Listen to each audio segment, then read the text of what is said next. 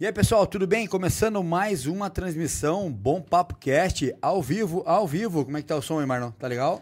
Não, não tá não legal. saiu o som aqui. Tá saindo o som aí, produção? Não tá tendo som aqui. Tá? produção. Então tá, eu não tô ouvindo. Mas tudo não. certo, Deixa começou tá. Mais um, dois, uma três, transmissão Jesus, Jesus, Bom Papo. Cast, direto aqui do estúdio do Bom Papo Produções.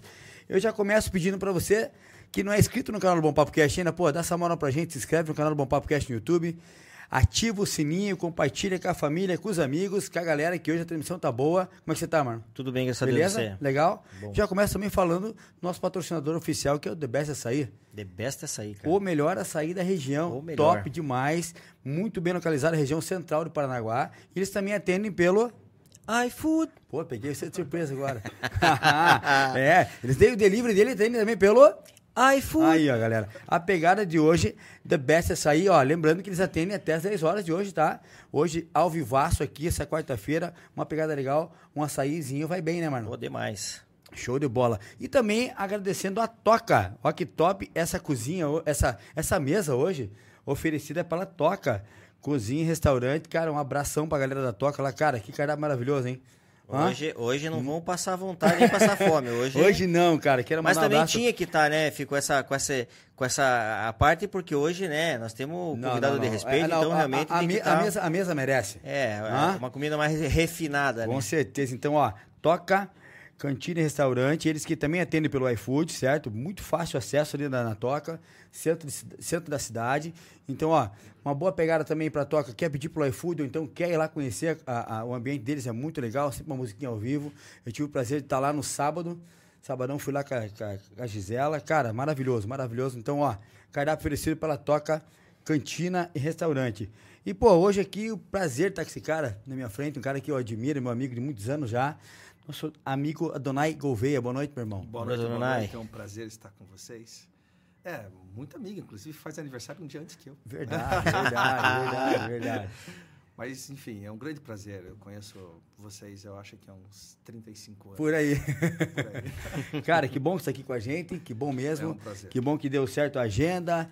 Você tá aqui hoje, pô, hoje o papo totalmente informal, vamos bater um papo legal, conhecer um pouco da carreira, da vida pessoal, de todas a- a- as, a, as experiências que você tem no mundo jurídico. Hoje agora presidindo também o Clube Olímpico de Paranaguá. Muito legal, uma nova repaginada aí. E, pô, seja muito bem-vindo, meu irmão. Para mim é um prazer. é, gostaria de ter vindo antes, inclusive. E eu acho que o podcast só tem futuro, só tem sucesso. Adorei os estúdios, a instalação. Acho que Paranaguá precisa de alguma coisa de alto nível e vocês estão trazendo isso para a cidade. Isso é muito importante, porque nós precisamos de coisas de primeira em Paranaguá. E nós nos acostumamos muito tempo com coisas de segunda.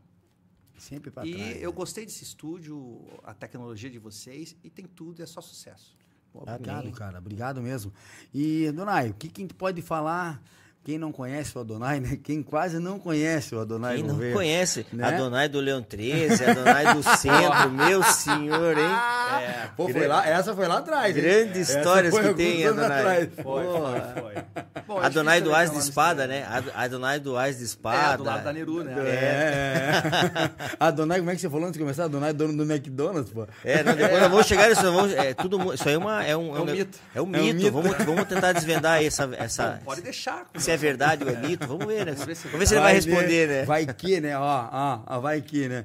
Eu Adonai, acho interessante porque, enfim, é o Adonai, que é o irmão do, do Neru, do Gandhi, do Irã, do Narada, da Adila, Da Adila. Neura. É. Entendeu? Ainda tem um irmão chamado Renato ainda. né? Irmãos. Então, são todos nomes orientais. Porque, enfim, o meu pai era um, um conhecido mestre maçônico. Ele foi o construtor, um dos construtores do templo maçônico aqui de Paranaguá. E ele tinha uma filosofia é, muito interessante, que estava ligada à loja. E ele decidiu, digamos assim, homenagear os filhos né, com diferentes nomes. né? Por exemplo, Adonai é o Senhor do hebraico. E também é geralmente usado nos rituais que você tem né, é, na maçonaria. Você, você invoca Adonai, Adonai, Senhor, Senhor. Você, por exemplo, tem o meu irmão Gandhi, que é em homenagem ao Mahatma, Toma né? grande. que, enfim, faleceu em 1948, o Mahatma Gandhi, e meu pai deu em homenagem ao, ao Mahatma. É, tem Irã, que é um outro irmão falecido, Irã, é, em homenagem a Irã Abif, o construtor do Templo de Salomão, né?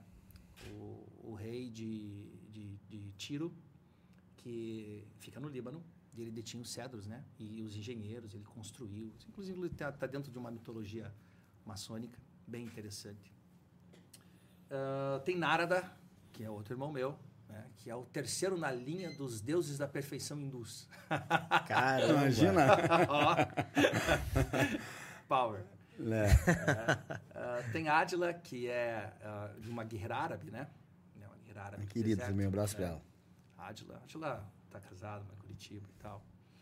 Uh, Teneur em homenagem à minha tia, né? A minha tia foi, é uma, ela é viva ainda, ela é uma pianista concertista. A família do meu pai tem muitos concertistas, né?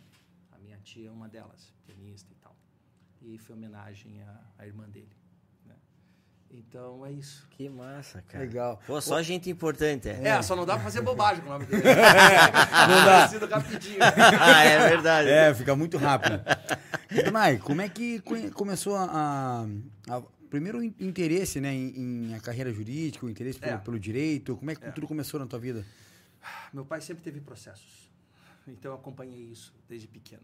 Mas eu. eu, eu Através da sempre- loja. É, através da loja, né? É, mas, assim, tudo é uma questão de vocação mesmo. Não interessa, é o que eu digo hoje, assim, ó, nós temos muitos advogados no Brasil. Não, nós temos grandes cozinheiros, nós temos grandes pintores, nós temos grandes é, mar- marceneiros que queriam ser advogados porque achavam que essa profissão ia dar um certo status. Não, não é isso.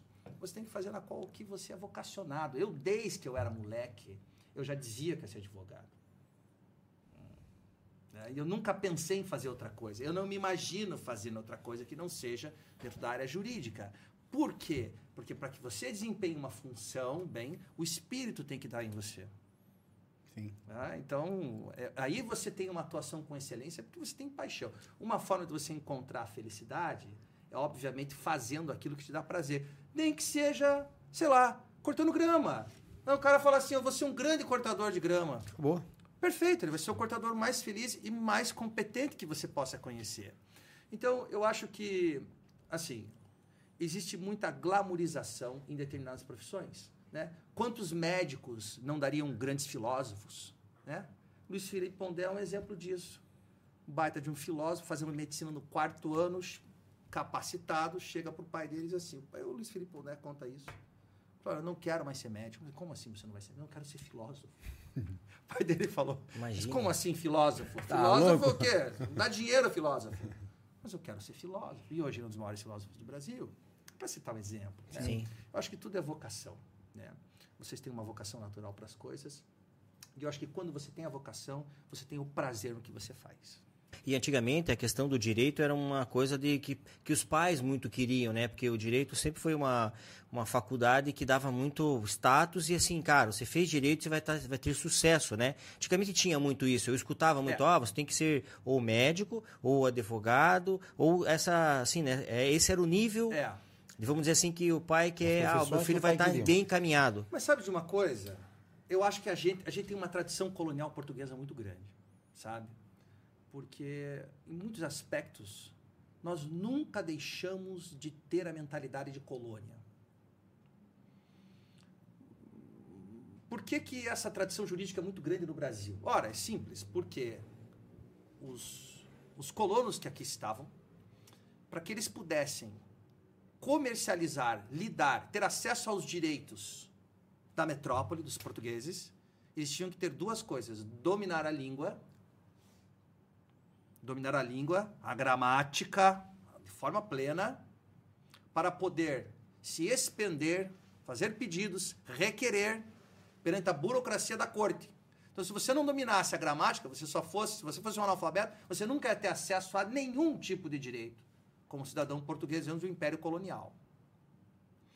Então, a partir do momento, principalmente a partir do século XVI, século XVI, XVII, em que os, os colonos que aqui viviam começaram a produzir, enviavam seus filhos a Lisboa.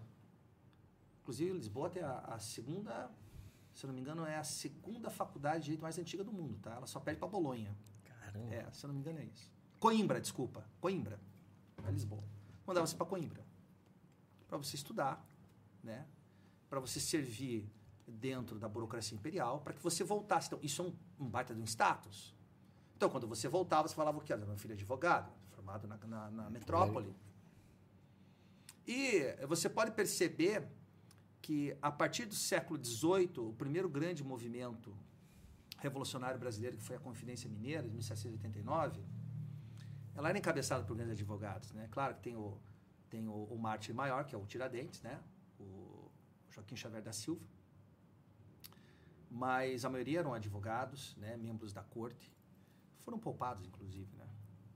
E, a partir do século XIX, com a vinda do Dom Pedro, do Dom João VI para o Brasil, Dom João VI veio em 1808, fugido né, das cortes napoleônicas que estavam invadindo, né? O Junot invadiu lá, né, o general Napoleão. E ele trouxe a corte imperial para o Rio de Janeiro. Né? Primeiro em Salvador, mas Salvador não era adaptável, né? Veio para o Rio, né? Expulsou todo mundo que morava nas casas, né? E, e acabou ocupando, veio, vieram com mais de 15 mil pessoas Rio de Janeiro. E ele se inaugurou a Faculdade de Medicina, né? Uh, uh, se oficializou o curso de Direito no Brasil, né? Dom Pedro I, inclusive, de São Francisco. Né? E a partir dali saíram grandes juristas, letrados, né? dentro da, do direito português, que depois acabou ficando no direito brasileiro, é, e dominaram o cenário político no século XIX. E dominaram o político no século XX, o cenário político no século XX. Então a tradição jurídica ela remonta desde a colônia. A importância, né? É a importância. Agora, é uma, é uma visão ocidentalizada muito diferente. Eu explico por quê. Ó, você pega países, por exemplo, como a Coreia do Sul. É um país que ficou arrasado pela guerra até 1955, né? Você saiu da Segunda Guerra né? Mundial, ou a Coreia do Sul ela foi, foi dominada pelo Japão já na década de 30. O Japão ficou lá quase 20 anos na Coreia do Sul, né? Barbarizou, né? E, e, enfim, quando terminou a Segunda Guerra, houve a Guerra de Seção, porque o Norte era comunista e o Sul era capitalista, né? Uh, Pyongyang e Seul. Enfim, as Coreias ficaram arrasadas, né? Bom, hoje a Coreia é uma potência econômica. Mas por que, que ela é uma potência econômica, assim como outros tigres asiáticos ou países menores que o Brasil? É, porque eles não formam um milhão de advogados por ano, eles formam um milhão de dinheiros. Imagina. Então, quanto mais produtores é, de patentes nós tivermos no país, mais rico ele é. Então é claro que o advogado é uma função essencial à justiça, né? Sem dúvida. É, você sabe que tem, um, tem uma história, né? Que Napoleão detestava os advogados. O pai do Napoleão era advogado, né? O, o Bonaparte, né? Ele era um corso, né? Porque na época a Córcega, quando Napoleão nasceu, a Córcega fazia praia da Itália, né? Então ele era um corso. Depois ela foi tomada pela França. Então, ele, inclusive, Napoleão tinha um sotaque bem, bem ruinzinho, assim, né? E o pai era advogado, né? E o Napoleão detestava advogados. Né?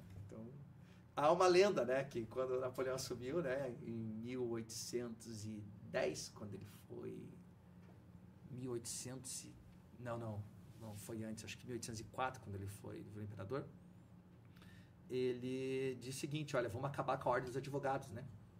Só que ele logo percebeu que era impossível administrar a justiça sem os advogados, né? E na verdade, os advogados salvaram o mundo, tá? E eu falo isso literalmente, tá? Eu não falo isso com eu falo isso com, com, uma certeza muito grande. Inclusive, tem um livro muito bom chamado Os Advogados Salvaram o Mundo. Esqueci o nome do autor agora. Por quê? Porque são os advogados, desde a antiguidade, que intercedem junto às leis feitas pelos poderosos. Ainda que Anácrasis, que é um filósofo grego, dizia que as leis né, são, são teias para pegar pequenos insetos, então pegam os grandes. Né? A gente vê isso até hoje, Anácrasis já estava lá há 400 anos de Cristo. É, é, já sabendo, as... sabendo das paradas, né? Era tipo, traduzindo do grego, tipo, Lava Jato. É. é. Mas é, os advogados, eles são indispensáveis, né? A ideia de cliente, né? Vem do, da copileta latina?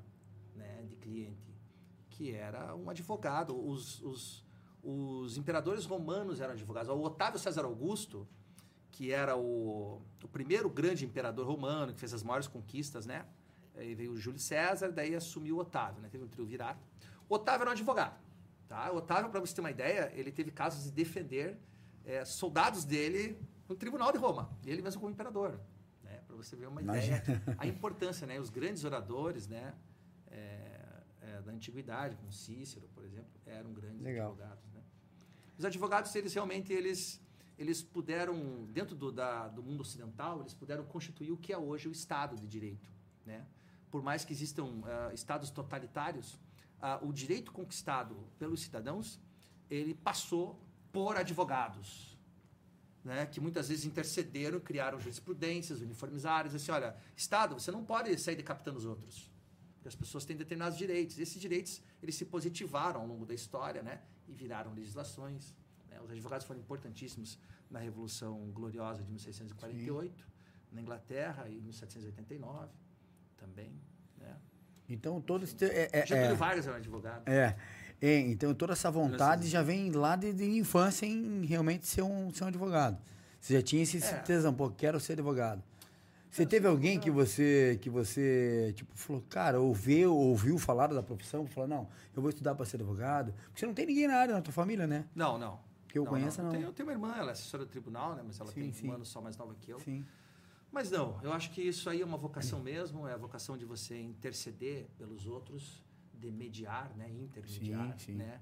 E sempre estar disposto a fazer justiça, né? Eu acho que é, a- uma causa, ela tem que ser justa, Sim. porque você tem que acreditar nessa causa. Se você, como advogado, sabe, porque, como dizia Pedro Calamandrés, né, o, um grande autor jurídico, né, o advogado é o primeiro juiz da causa.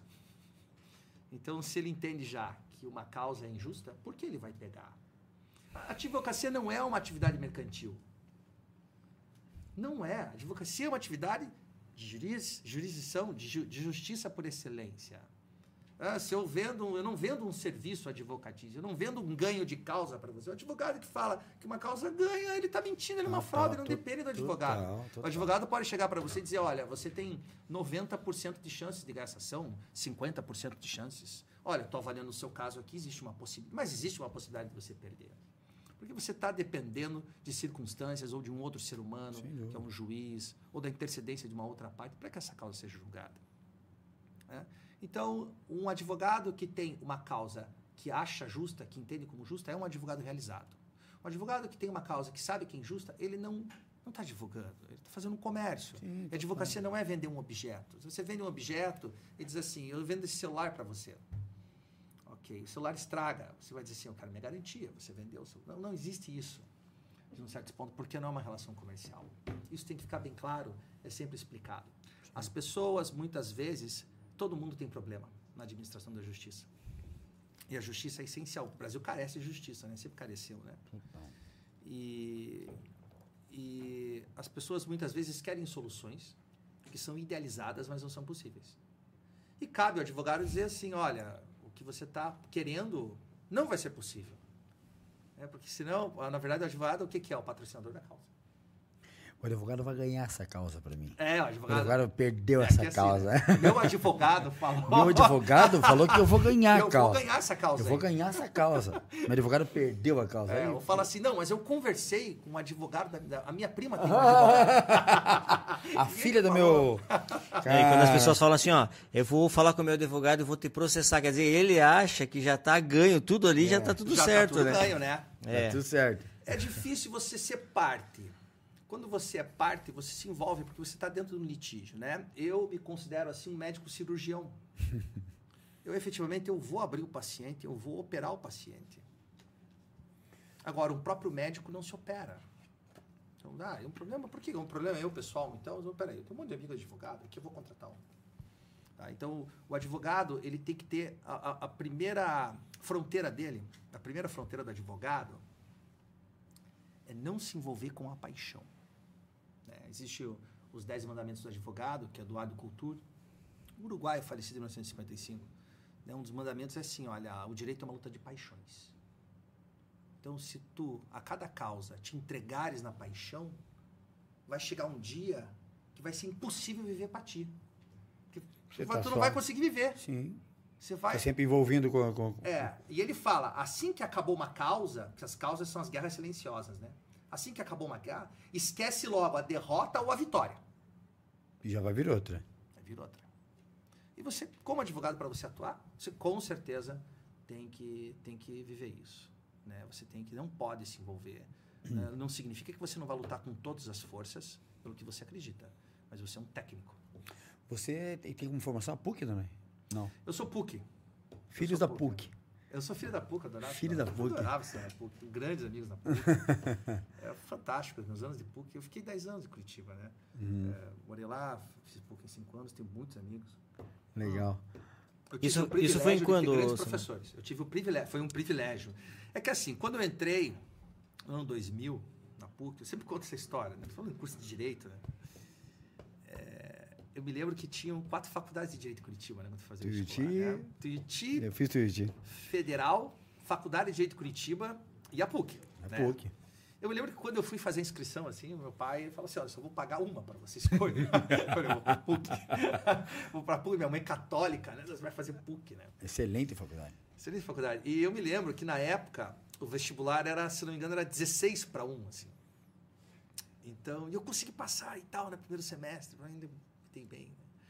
Não era tão bom em matemática, assim, mas sabe que advogado, matemática só calcula em 30%. Né? Só Boa, isso, boa. cara. Ah. E aí eu, tal, mandei bem na redação, tal, passei. Pô, aquilo é festa, né, cara? ah, era fantástico, né? Mas quando eu saí, o, o vestibular da PUC tinha caído para 6 para 1. Puta merda. Porque tinham pipocado faculdades de direito, né? Por quê? Porque o MEC, né? ele- Sim. A concessão é política, o MEC indiscriminadamente ele autorizou a concessão de cursos de direito no Brasil, né? Eu não tenho nada contra ter um monte de curso de direito. A OAB, na verdade, é uma peneira mercadológica. A prova é uma, uma peneira mercadológica, né?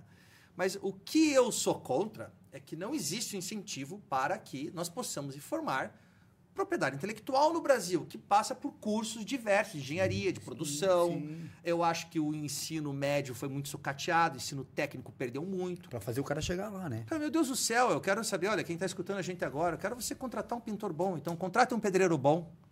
Se você achar um, ele vai dizer para você, venha daqui a seis meses, porque eu não consigo. Contrate um encanador bom. Você não vai achar.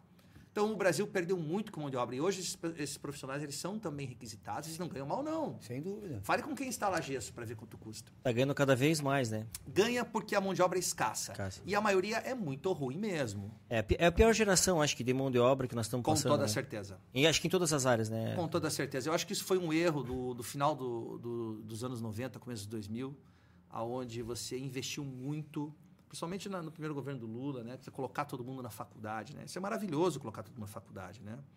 Mas espera aí, eles colocaram todo mundo na faculdade, encheram para de advogado, psicólogo, isso, isso e aquilo, e daí faltou marceneiro. faltou é, engenheiro lá, técnico em elétrica, eletricista. né? Isso foi um dos grandes problemas do Brasil. Né? E qual é um outro problema? Essa mão de obra é muito ruim. Então ela, Demais, di- ela demais, dificulta, ela dificulta que empresas, o capital externo se instalhe aqui. Porque assim, você já tem um inferno tributário, você tem uma legislação trabalhista assim, extremamente intervencionista por parte do Estado. Né? E aí grandes empresas deixam muitas vezes de, de- investir no Brasil, gerando empregos, dividendos, fazendo a nação crescer, trazendo novas tecnologias. Não obstante, por causa desse intervencionismo estatal, tributário trabalhista, por exemplo, mas como também pela falta de mão de obra, que é uma tragédia. Você tem que treinar o cara. E aí você tem que treinar, você tem que trazer mão de obra estrangeira. Para você trazer essa mão de obra estrangeira, você vai ter que pagar na moeda estrangeira. Você vai trazer um cara da França, vai pagar ele em euro. Ah, Fora estadia. Fora cara, estadia, família. Então, não vira, não vira. então é assim, difícil. Então você diz assim, não, o país não está andando, o país não cresce economicamente. Mas é claro, você não tem um ambiente propício para que se, se cresça e você tem uma qualidade do ensino terrível. Né? Então hoje você coloca, você quer ir para a faculdade, você faz, vai.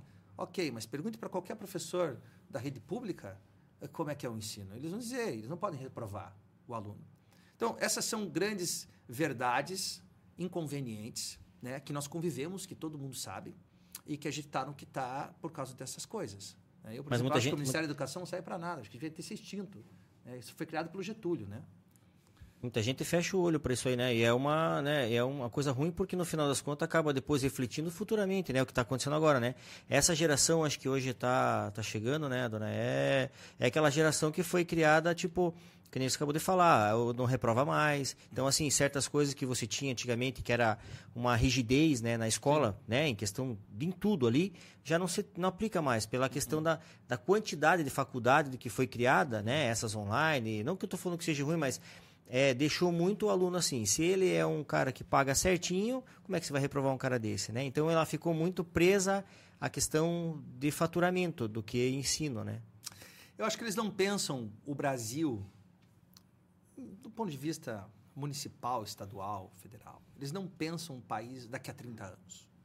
Porque nos anos nos anos 50, 60 se pensava o país em 30 anos, em 40. Se falava assim, o país é o Brasil do o Brasil, o país do futuro. É, hoje você sabe que o futuro chegou e, não é assim. não, né? né? E quem falava isso já está morrendo porque envelheceu. Sim, sim. Né? Então, por quê? Porque faltam planos de desenvolvimento nacional para 30 anos. Faltam planos para você enxergar Paranaguá para ter 30 anos.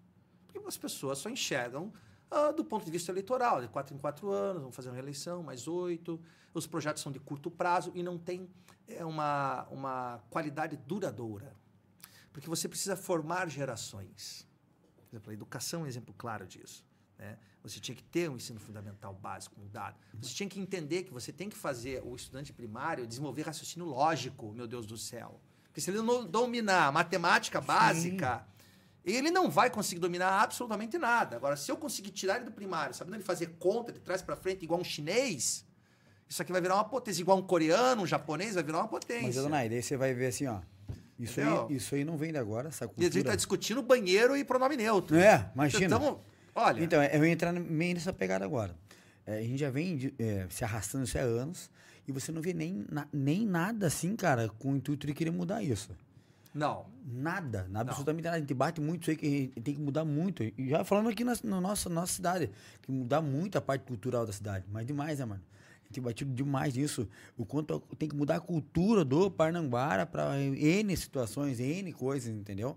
E ainda mais em âmbito nacional, de, de você é, mostrar a educação para teu filho como realmente as coisas têm que ser, Sim. sendo que lá na internet ele fala, não, mas por que, que eu vou, por que, pai, que você está me cobrando que eu tenho que estudar e, e, se fulano ali não é assim, hoje em dia ele ganha, ganha vida no celular sendo um TikToker ou sendo Cara, e daí? É uma tragédia, né? É uma tragédia. Não, e, a gente, e a gente vê muito hoje em dia, né, durante essas questões. É, é, a gente fala porque a gente tem filho, eu tenho filho, então assim, é, é, é, a geração até dos meus filhos, que eu sou um cara muito conservador, assim, e gosto dos, dos costumes antigos, assim, nessa questão desde a escola, né, que, que eu falo pro meu filho que a gente passou pela melhor transição, a nossa idade, hum, que foi aquela transição que realmente a gente não tinha nada, né, dona? Sim. Era tudo escasso. Claro. O, o, brinquedinho você ganhava nas datas. Sim. A bicicleta era só final do ano e Sim. se passasse. Nota boa. Nota boa. Então, exemplo, eu chegava em casa, teu pai olhava. Era era, era você É. Isso mesmo. Então, então hoje você não tem mais isso por quê? Porque hoje a sociedade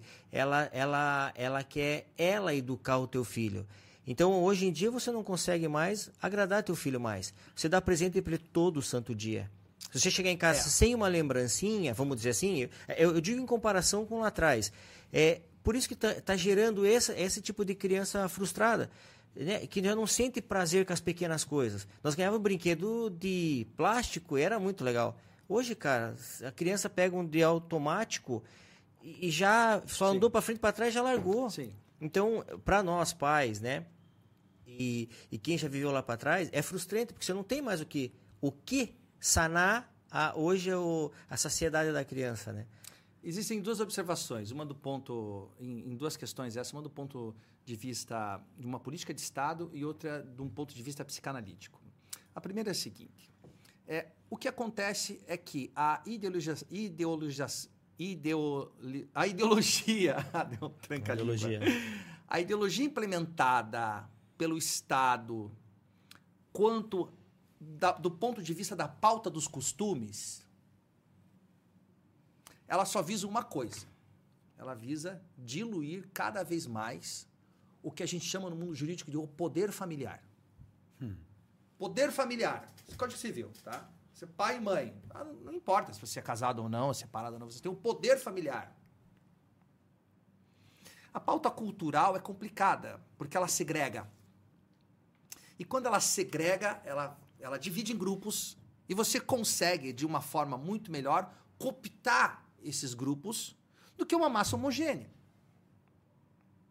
E a pauta cultural, dentro, principalmente da ideologia marxista, que foi, foi trazida, está no Brasil há 30, 40 anos, né?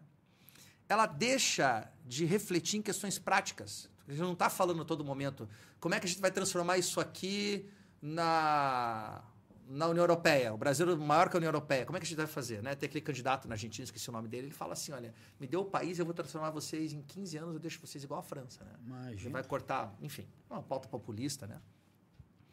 Mas essas pautas culturais, elas tomaram, é, elas tomaram o topo nos últimos 20 anos. Nós não percebemos isso. Nós já estamos há 20 anos falando em pautas culturais, tá? Há 20 anos. Então começou mais ou menos nos anos 90, que a FHC, Sim. o governo do PT trouxe toda essa pauta cultural, dividiu o país. Eu acho que a extrema-direita também é, é terrível, muito ruim no Brasil, né? E o que, que acontece? Enfraquecendo a família, nós temos uma possibilidade muito maior dentro do Estado de conseguir cooptar indivíduos em grupos para que esses indivíduos fortaleçam as bases que apoiam essas pessoas que mantêm o poder. Porque o poder no Brasil, ele é um poder patrimonialista, ele é passado de geração em geração, tá? Então era o vô, gerou o pai, que gerou o neto, eles são governadores. Na cidade, nós temos exemplo aqui na cidade. Né? Claro, eu gosto do prefeito, mas só estou dando um exemplo, tá? É, a gente tem uh, essas pautas e essas pautas elas são, vão sendo sustentadas. E qual é o problema do ponto de vista psicanalítico? É que nós temos uma geração onde os pais se preocupam em ter conforto e dar conforto.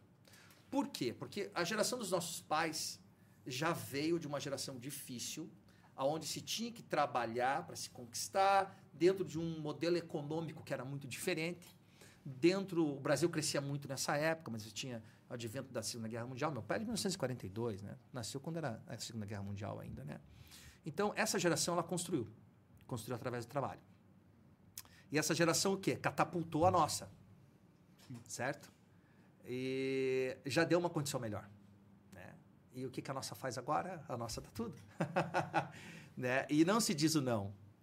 E aí é complicado, porque quando você dá tudo para uma criança, você tira a noção dela de recompensa. Total. E eu, mas a grande verdade é a seguinte: hoje a gente está tendo um, uma geração que está aí galdeando já aos 20 anos, né? É, de crianças mimizentas, né? É um troço complicado, porque hoje você não consegue, todo mundo se ofende, é bem difícil você lidar, mas é uma geração que aprendeu a, a sentir o não. E os próprios pais pagam um preço muito caro por isso. Né? Os pais sentem que esses filhos é, esses filhos eles não entendem como um agradecimento, eles entendem como direitos adquiridos. É bem complicado isso. É, eu vejo que essa questão, né, é, está, está tornando essa, essa, essa adolescente hoje, né, a criança mesmo em si, adolescente, é frustrada. A gente hoje vê é, o aumento que tem de crianças né, e adolescentes em psicólogo. Né? Imagina, a gente nunca via isso na época nossa lá. A gente só sabia brincar, né, Donai? A gente brincava com as coisas mais naturais. Era na areia, era bolinha de gude. Uhum. Você vinha com bicho de pé para casa. Uhum. Você vinha com um cordãozinho no pescoço. Duvido quem não vinha com cordão naquele no pescoço tudo no final da noite. Uhum. Né? Que era, você, tinha, você era Sim. obrigado até a tomar banho, porque claro. ali, ali te condenava ali, claro. né? Que, então, claro. você não vê as crianças hoje assim. Não. Claro que a gente entende que o mundo modernizou, óbvio. Só que, exemplo assim, essa política, vamos dizer, ela interferiu na base familiar, aquilo que você falou, que hoje o pai ele tem que seguir essa regra. Então o pai hoje meio que se obriga a dar um celular, porque imagine, a sociedade inteira está dando um celular para a criança de de, de, de, anos ali, poucos anos de idade. Olha, é muito comum eu ter queixa no meu escritório, o pai vem me procurar, diz o seguinte, meu filho, meu filho me desrespeitou, deu uma chinelada nele, deu uma cintada nele. Ele foi lá e denunciou no conselho tutelar. Então, até que ponto o Estado pode intervir nas relações familiares e como você tem que criar o filho? Bom, isso é muito delicado. Ah, você tem que dizer como tem que criar meu filho, então pega ele para você. Vai criar ele. Né? Aí eles dizem assim: não, não, não, não, é eu tô aqui, eu tenho meu horário, seis horas já deu, eu tenho aqui, já bati o meu ponto. Tudo certo. É tudo certo. Né? Isso, é, isso é bem complicado. né? Eu acho que cada vez é, vai ficar mais difícil é, você ter esse pessoal. Mas o que mais me chama atenção é a falta de, de capacidade de produção dessa geração. Essa geração ela pouco produz. Infelizmente, no mundo, desde que o mundo é mundo, você vale o que você produz. E essa geração produz pouco. Nada. Né? É uma geração TikTok que criou uh, duas classes, né? A classe dos imbecilizados coletivos, né? Porque é uma imbecilização. E a classe, assim, da venda do corpo. Né? Sem dúvida. E que criou uma, criou total, uma né? geração, é, principalmente mulheres, né? Assim, completamente sexualizadas, né? Que perdem o valor como, como dignidade, como ser humano. Né? Isso é muito ruim pra gente, né? E tem gente ganhando dinheiro, muito dinheiro, porque você é o produto, né? Você está no Instagram, você é o produto. Você está no TikTok, você é o produto. Como é que você vai discutir cultura com uma pessoa dessa em que ela Não tem, realmente. Não tem. Eu acho que daí o país vai perdendo, porque o que é a cultura do país? É a memória que o povo tem, a memória coletiva, né? a história Curta. que você estuda, né? O que que é o patriotismo do Brasil, do, do país? É o amor que você tem pela história dele, né? As pessoas não sabem, por exemplo, que, que basicamente de Guarapuava para lá era Paraguai, Jesus. Isso aí foi, de- foi definido em 1870, no Tratado de Assunção, quando o Brasil ganhou a guerra. A Tríplice Aliança derrotou o, o Pedro Solano Lopes, refez as fronteiras. Então, tudo que você acha que é oeste de Santa Catarina, que é oeste do Paraná e uma parte do Mato Grosso, que era Paraguai. As províncias de Corrientes, Entre Rios, Argentina, eram Paraguai. Né? Então, quer dizer, aquilo foi conquistado, foi sangrado. né? Você tem uma história patriótica. Então, o que une o país? O senso de patriotismo. O país ele é, ele é unido como? Ele é unido pela herança colonial e a língua portuguesa. Por isso o Brasil ele é homogêneo, mais ou menos, é, basicamente, e o cristianismo. Então, basicamente, claro que temos outras religiões, Sim. mas a cultura também é disseminada. Ah, o candomblé que tem no norte também tem aqui. O culto evangélico que tem aqui também tem no norte, no nordeste. A igreja católica tem aqui, tem lá. Então, a religião, ela está mais ou menos homogeneizada aqui. A língua, tá? E a herança colonial portuguesa, o Estado português, que foi colonizado e foi, né, desde que virou, virou império em 1822, né? Aí, enfim, virou república em 1889. É isso que torna o Brasil grande, tá? Fora isso, você não tem nada a ver com a história do cara da Bahia que tem a história da Revolução Sabinada, assim.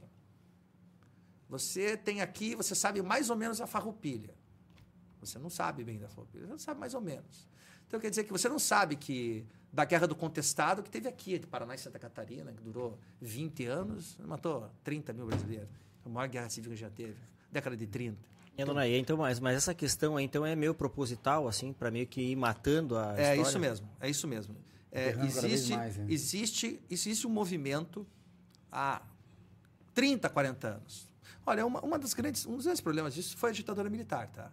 Porque a ditadura militar ela controlou muito o ensino da história no Brasil.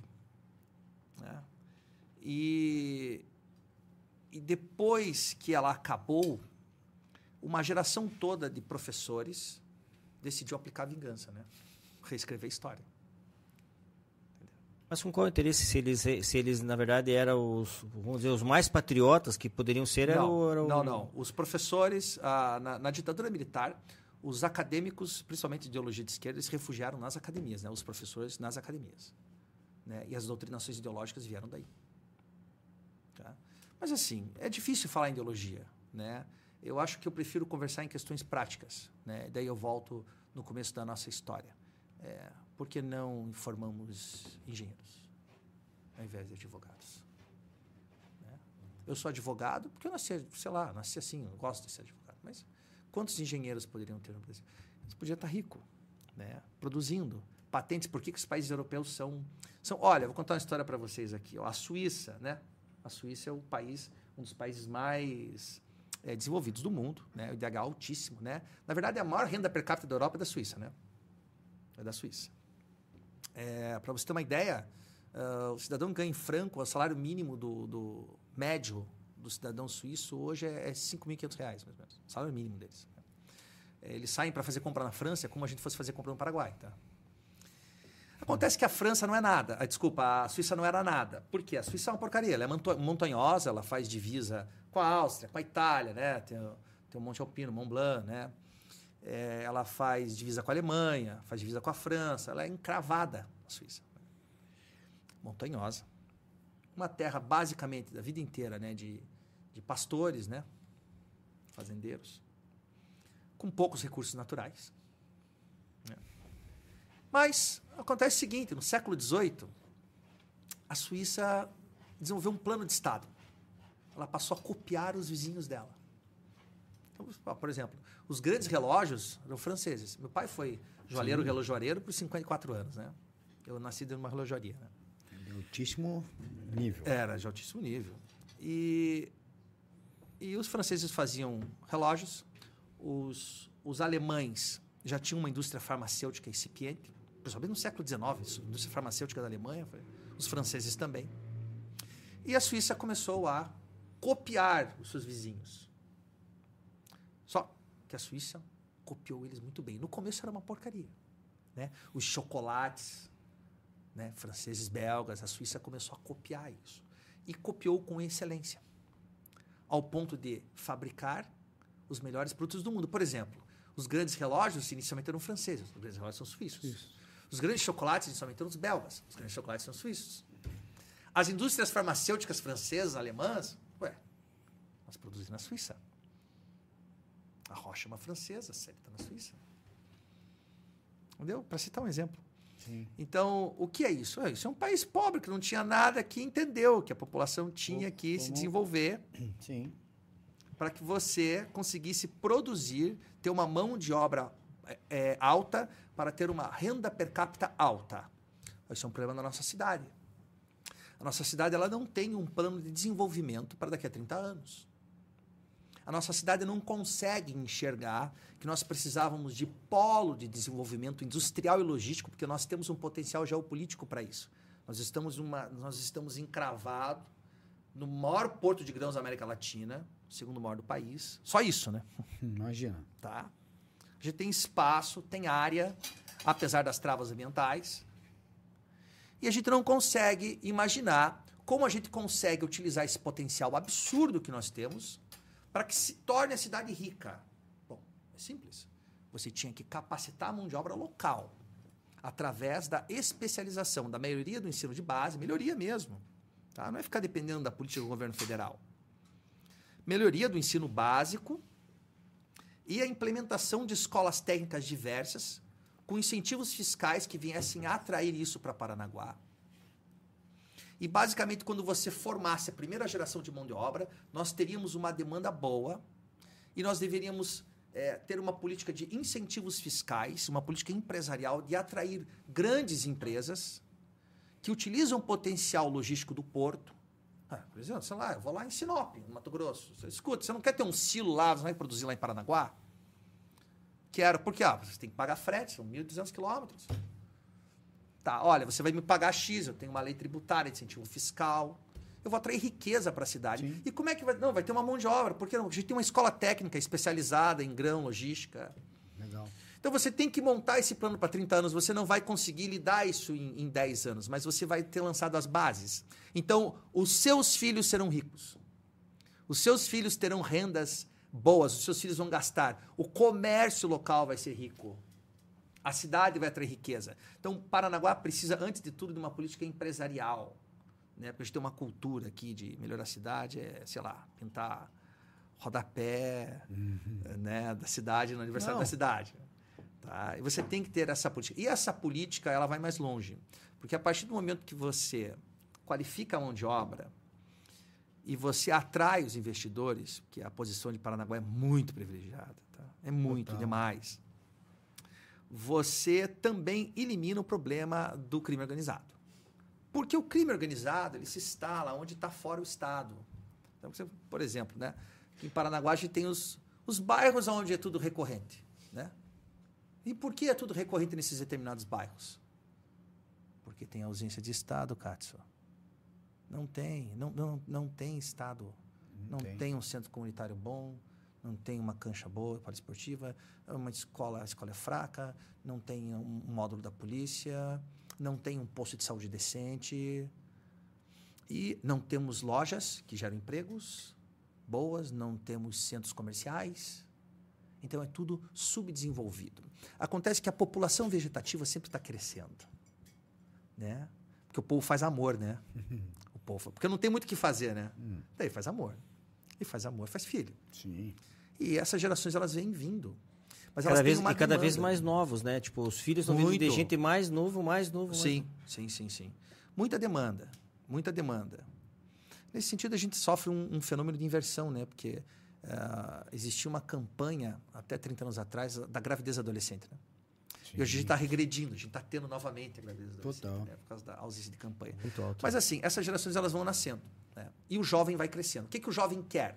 O jovem quer ter. O jovem não quer ser. Então ele cresce, ele quer ter o dinheirinho dele, ele quer ter a correntinha dele, ele quer ter. Ele quer. moto. Fez 18, ele quer uma motinho, ele quer sair com a namorada, a namoradinha quer ir passear. Quer ir no shopping, quer ir no Mas cinema. não, tem, não temos duas coisas em Paranaguá, não no Brasil em geral. Nós não tem educação boa. Ruim.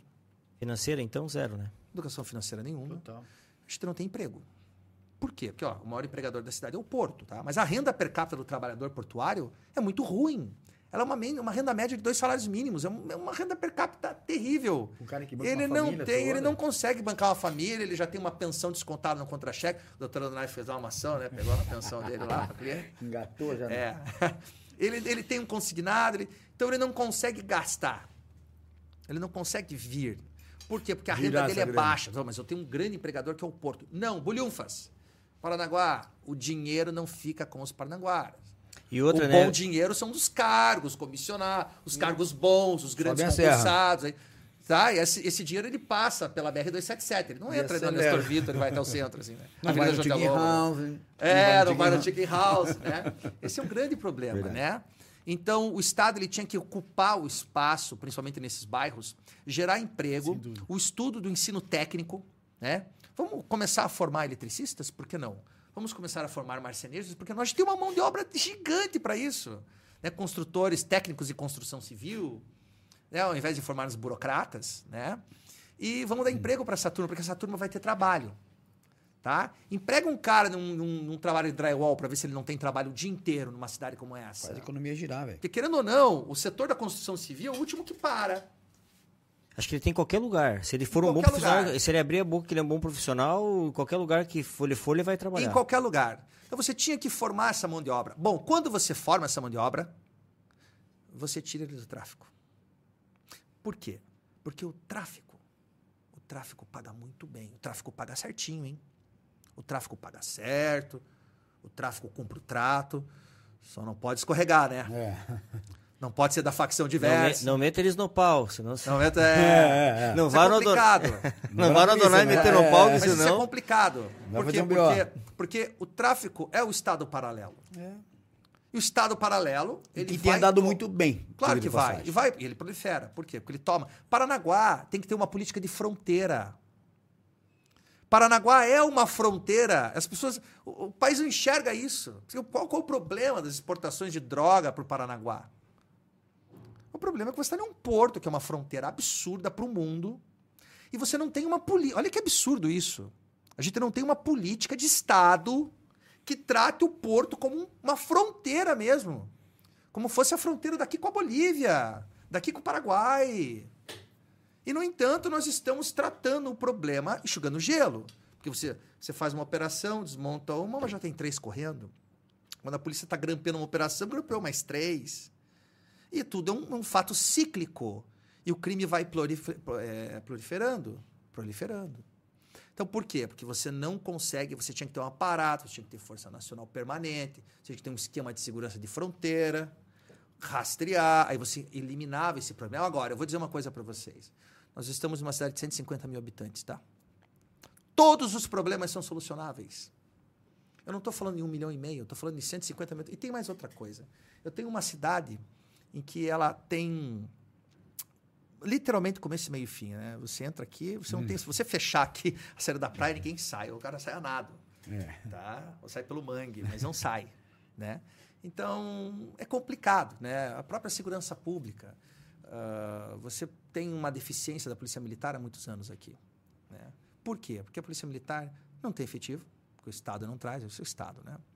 Ah, não tem cavalaria montada, não tem aí viatura. E poderia ter, né? problema. Até a cavalaria por ser uma cidade plana, né? Tipo, uma cidade boa de, né? Paranaguá é Mas eu retinha, digo assim, né? a cavalaria mecanizada. Eu vou explicar por quê. Você tem duas forças de segurança na cidade. Você tem a Guarda Municipal, inicialmente destinada a proteger o patrimônio, mas, enfim, tem um apoio na segurança. Deixa eu aproveitar o também. gancho que você falou da guarda. Quero mandar um abraço pro João Carlos, que está acompanhando a gente aqui. João Carlos, Grande Sargentão, João Carlos. Carlos. Um abração Abração, pra João você, João, que tá Carlos. acompanhando aqui. Daqui a pouco eu mando um abraço pra galera que tá na, tá na, na, na rádio, na, acompanhando no chat lá. Valeu, João Carlos. Então você tem eh, os dois tipos de polícia. Você tem a polícia militar. A polícia militar ela é muito mal aparelhada, tá?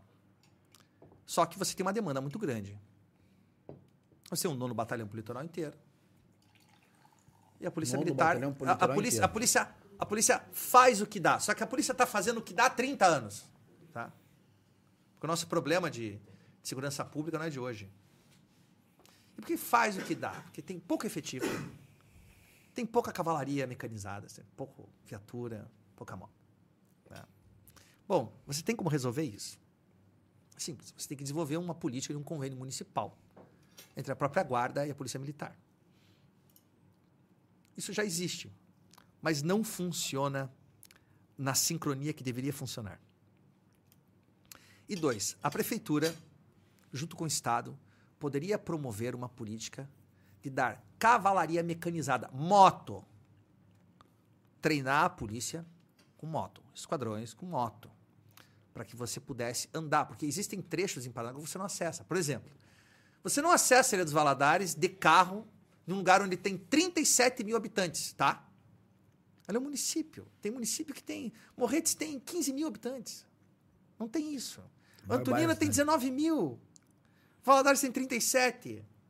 E eu vou dizer outra coisa: você precisa você precisa da moto é, mil cilindradas para ninguém.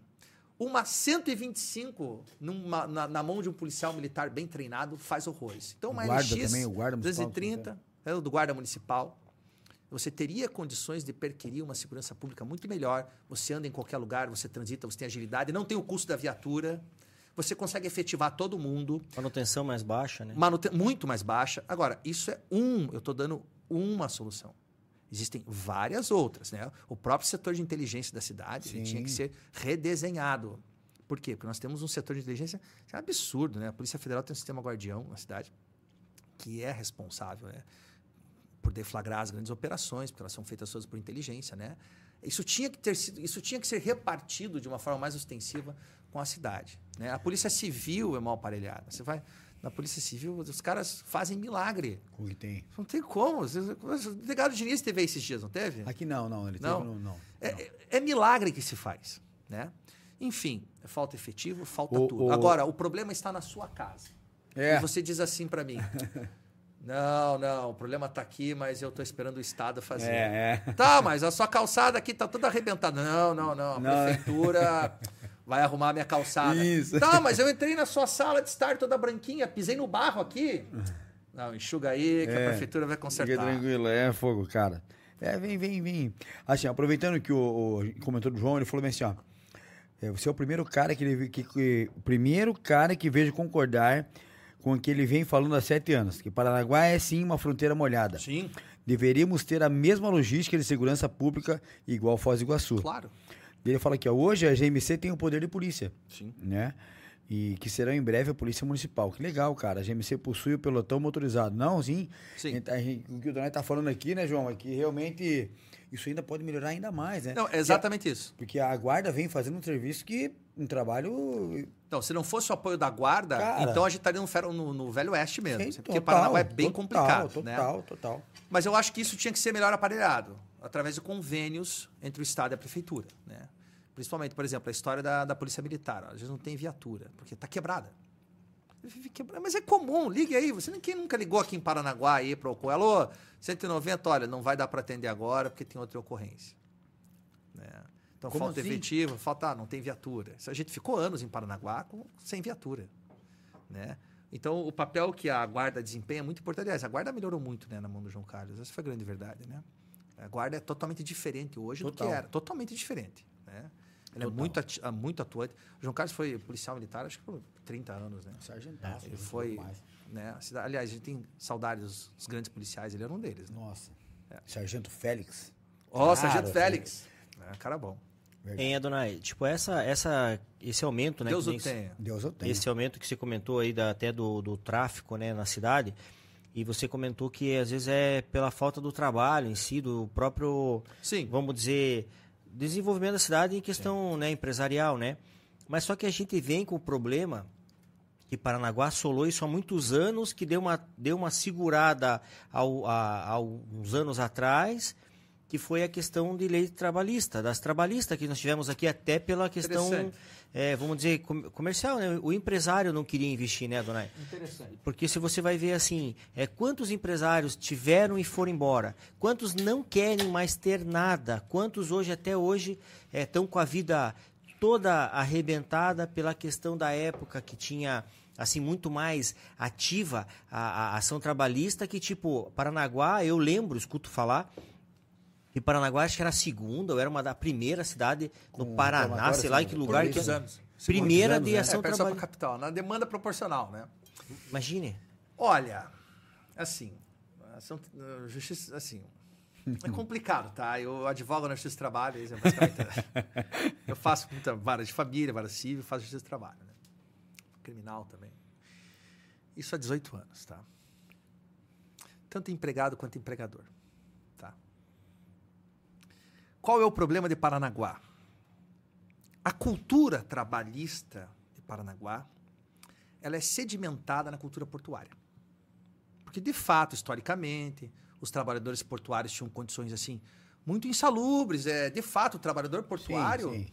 é- é- é- Era difícil a vida do até- cara pra caramba. até, é, basicamente, assim, até 30, 40 anos atrás, era uma das piores profissões que existiam. Né? Você trabalha num porto. E é claro que a classe conquistou, ao longo das décadas, direitos que visassem proteger né? a insalubridade, as horas extras, né? as garantias. famosos sindicatos Os sindicatos cresceram muito, né?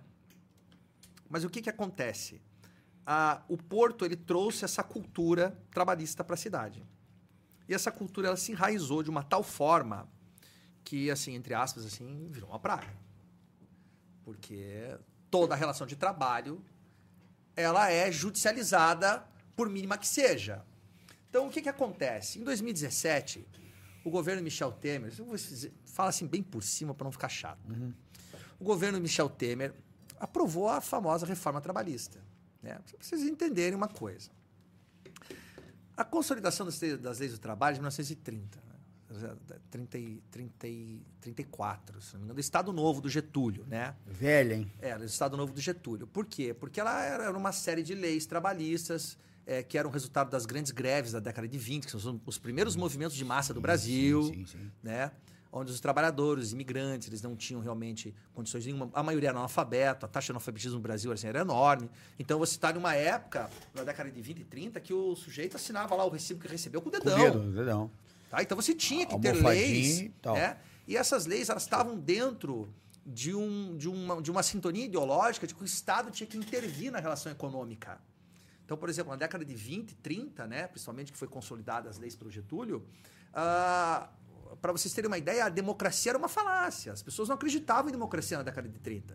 O Brasil era uma ditadura. Os países latino-americanos também eram, os países europeus também eram. A gente estava na boca da Segunda Guerra Mundial.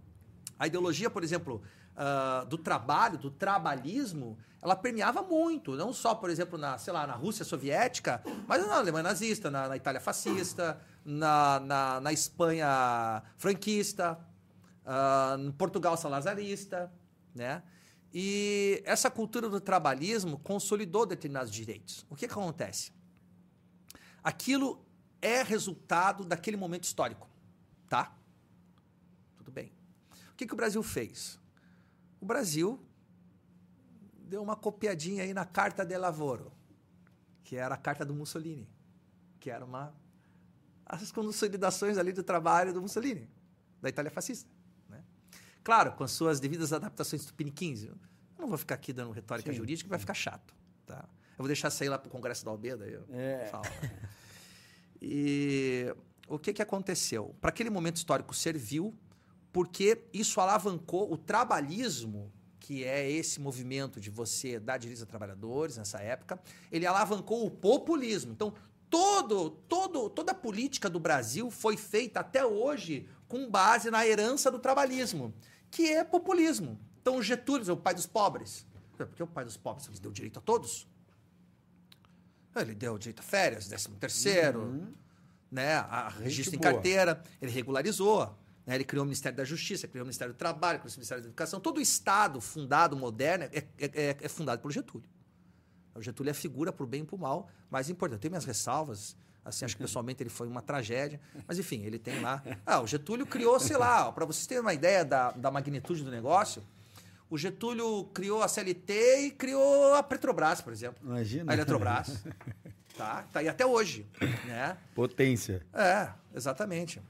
Então, o que que acontece? Essas leis, então, elas são resultados de um momento histórico onde o Estado pendia a balança mais para o trabalhador, porque era uma figura hipossuficiente. Eu disse, é claro que era.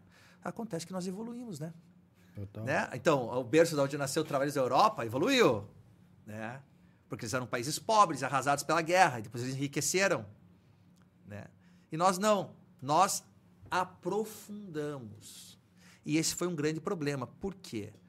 Porque o trabalhismo tira mais emprego do que dá. Por quê? Porque a intervenção estatal ela gera uma carga tributária muito grande e prejudica o mais pobre, o próprio trabalhador. Olha, eu faço sempre uma pergunta. Aliás, eu quero deixar uma pausa aqui. Sindicato é importantíssimo ter. Você, claro, Sim, regula claro. a cadeia. Mas é, tem que ter direito. Mas é claro que tem que ter direito. Mas espera aí. né? Você tem uma intervenção estatal extrema que cria um ambiente agreste de negócio aonde você não está preocupado se você vai pagar pouco ou muito para esse funcionário, mas você está preocupado em quantos encargos você vai ter que recolher com relação a isso, porque isso efetivamente pesa, não é o feminismo. Isso faz com que você contrate menos. E você daí tem um outro problema. Você pode ser judicializado a qualquer momento. Aí veio a reforma do Temer em 2017. Reforma do Temer, não vou ficar explicando os pormenores, ela mudou algumas coisas e tal. Então, quando isso entrou em vigência em 2017, porque nenhum trabalhador é bobo. Eles eram bobos na década de 30, agora todo mundo sabe, porque a, a, a informação está aqui. Você, olha, você não pode mais entrar na Justiça do Trabalho pedindo, judicializando qualquer questão. Você tem que pensar dez vezes para entrar na Justiça do Trabalho, porque se você perder, perder você, você, vai ser obrigado a pagar as custas. Bom, porque muitas coisas ali eram mentiras, né? Então era, eles usavam essa, vamos dizer, essa artimanha, né? Adonai, no sentido de que já sabia que ia ganhar e se não ganhasse também não gastaria nada. É, então, é um jogo que nunca se perde. Uhum, uhum. entendeu? Isso. Você uhum. pode não ganhar, mas você não perde nada. É, exatamente. Então, qual foi a grande sacada da reforma? Diz assim: agora você vai ter que entrar sério. Porque se você perder aí, tua conta vai ficar alta. E começou a vir. Tá? Entrava uma ação de 10 milhões, 1 milhão de sucumbência. Cara, 100 mil de sucumbência. É, isso casos clássicos e tal. Né? O que, que aconteceu? Aconteceu que, você sabe, o plenário do STF é um. Porque qual que foi a intenção dessa reforma? É foi de dar mais seriedade mesmo, tá? O acesso à justiça está aí. Acho que o trabalhador tem que recorrer ao direito, tá? Ele está ele tá sendo explorado, ele tem o direito, ele tem que recorrer. Agora, a causa tem que ser justa, né? É. Sim.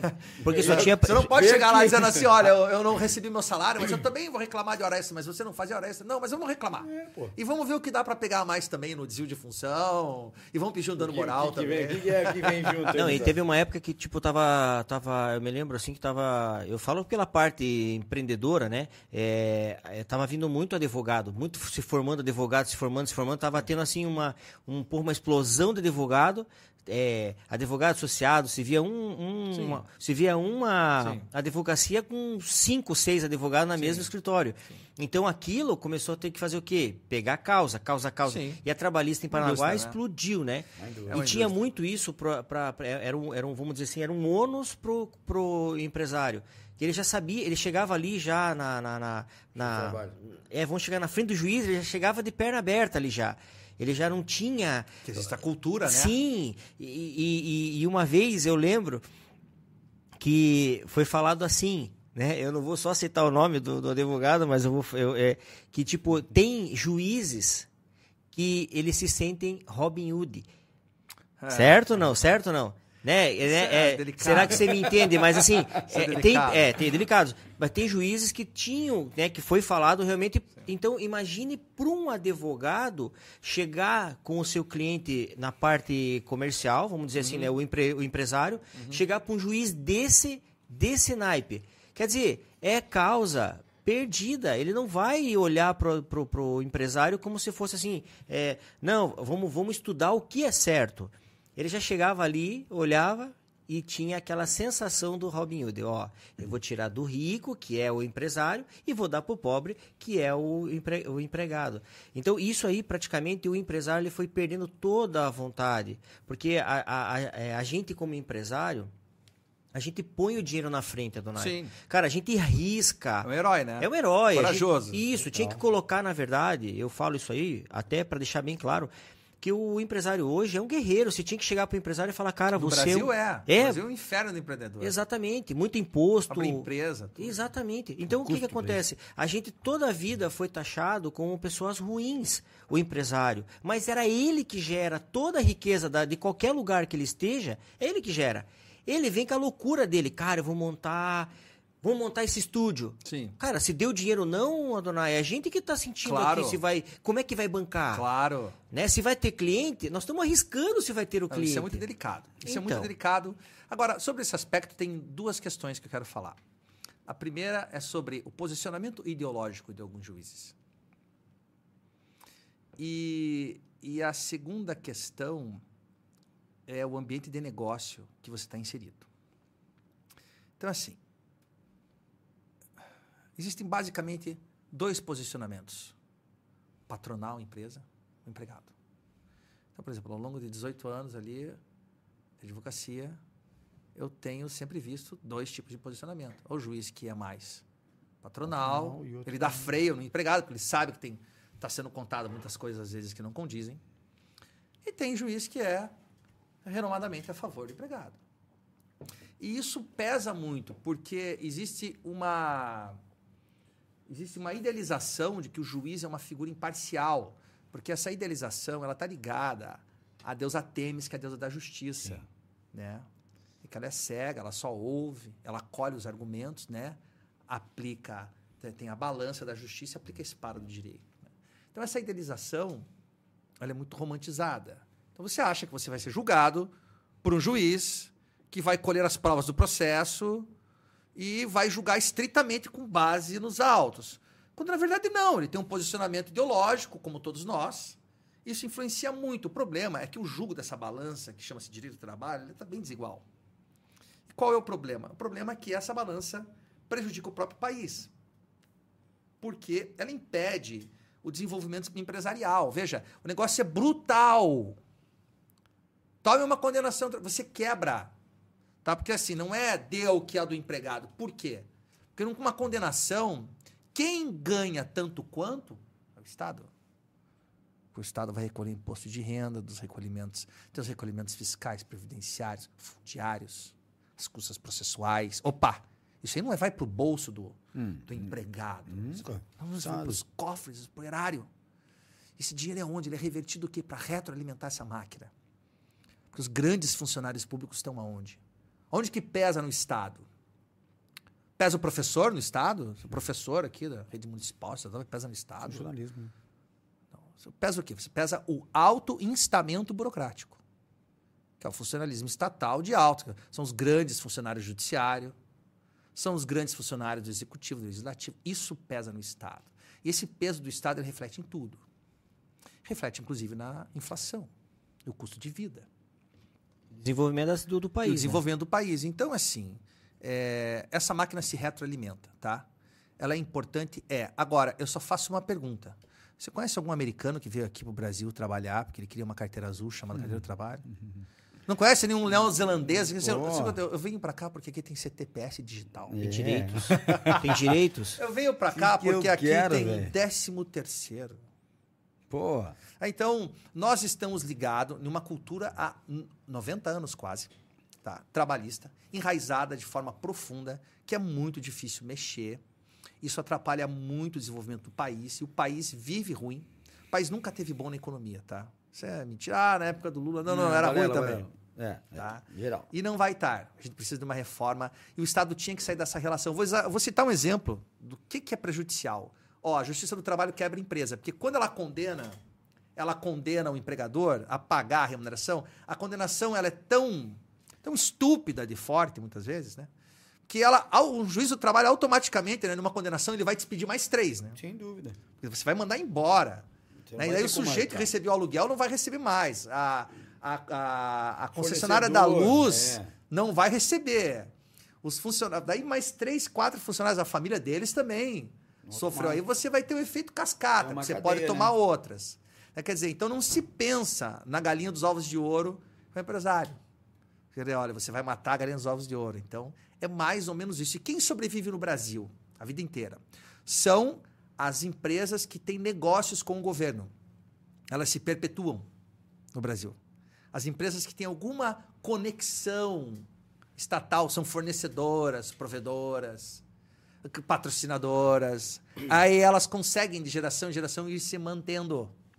As empresas 100% privadas sempre estão à mercê dessas coisas. E é por isso que a economia não cresce nunca. E isso é um dos aspectos. Fora o manicômio tributário. né? Porque você, a qualquer momento, você tem que ter hoje, você tem que ter um contador basicamente dentro da tua empresa. Tá? Porque você não escapa. Hoje, é- hoje a, a fiscalização é completamente eletrônica. Você é medido pelo que sai, não pelo que entra. Sim. né? Você pode esconder o que entra, Sim. mas você não consegue esconder o que sai. Não. Você vai ter que gastar. né? Então, é, esses mecanismos, é, eles dificultam muito a vida empresarial. Eu estou falando isso na cidade, tá? Brasil, cidade. Agora, pega uma Paranaguá com déficit de emprego. Qual o problema de Paranaguá hoje? Emprego. Não tem, e tem violência. Por quê? Ah, porque o tráfico dá emprego. A cidade não dá pro cara. O cara vai lá trabalhar no porto. Não, ele pega lá uma escala 12 por 36, ou trabalha no, no regime de escala alternada, pega das 23 às 7, recebe 1.800 por mês e fala assim, isso aqui não é, isso aqui não é para mim. Eu não vou comprar o meu Gol rebaixado. eu não vou sair com o pelo É, no cinema. pelo. Não vou. Opa, Zezinho lá tem um, né? O fulaninho tem uma, né? Pegar lá com ele para ver. Tem uma biqueira que precisa de. de, de- Tá tudo certo. Tem uma Gerente. vaga. E vai dar vaga. certo, porque dá certo uma, duas, só que tem esse problema, né? Vai pra cadeia, mó, deixa, tá vendo isso Tem todo dia. preço, Olha, né? A violência preço. ela é tão endêmica em Paranaguá que ontem eu tava lendo notícia assim, ah, teve duas tentativas de homicídio, eu li a notícia e falei, não, eu já li isso no domingo. Uhum. É, e não, eles re- repetiram na segunda, não, não, não, Não, é. teve no domingo, É. na segunda e ontem era a mesma coisa. Tá. A grande questão é, ah, mas isso é guerra entre bandidos, não. Não, não, não, não, não, não. Não se trata de ser guerra entre os bandidos. Se trata em dizer, eles matam quem quiser. É, na verdade, a, a população de bem está entrando para Claro. ser bandido. Quer dizer, ele, é que nem eu escuto, eu escuto muito falar isso aí.